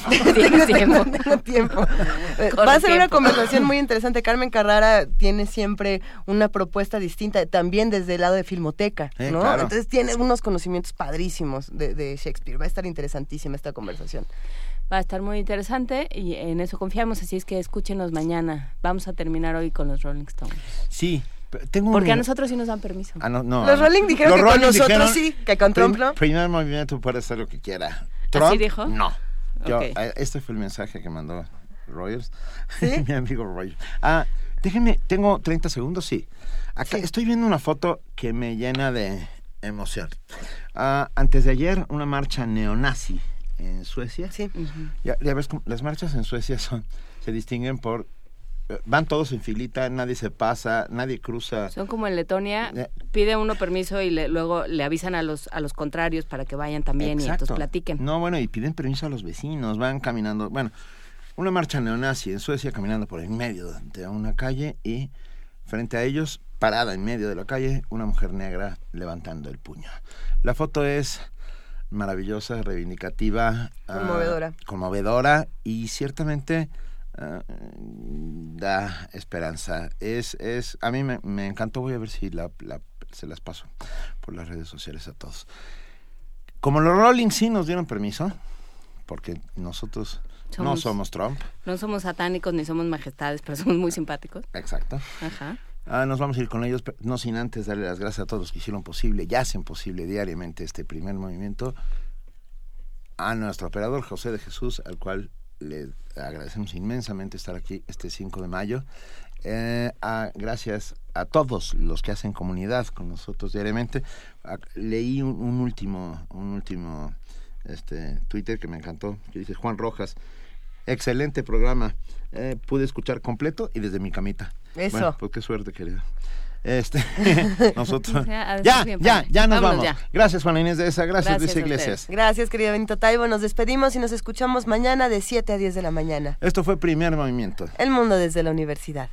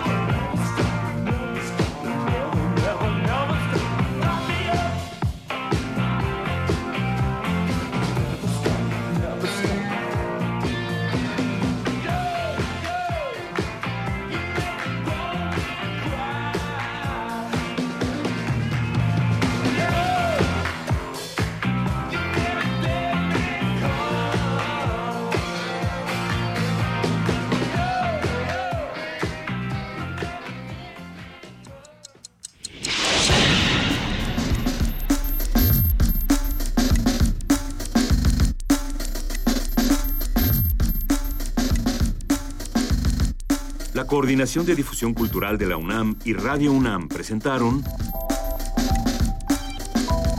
Primer Movimiento. El mundo desde la universidad.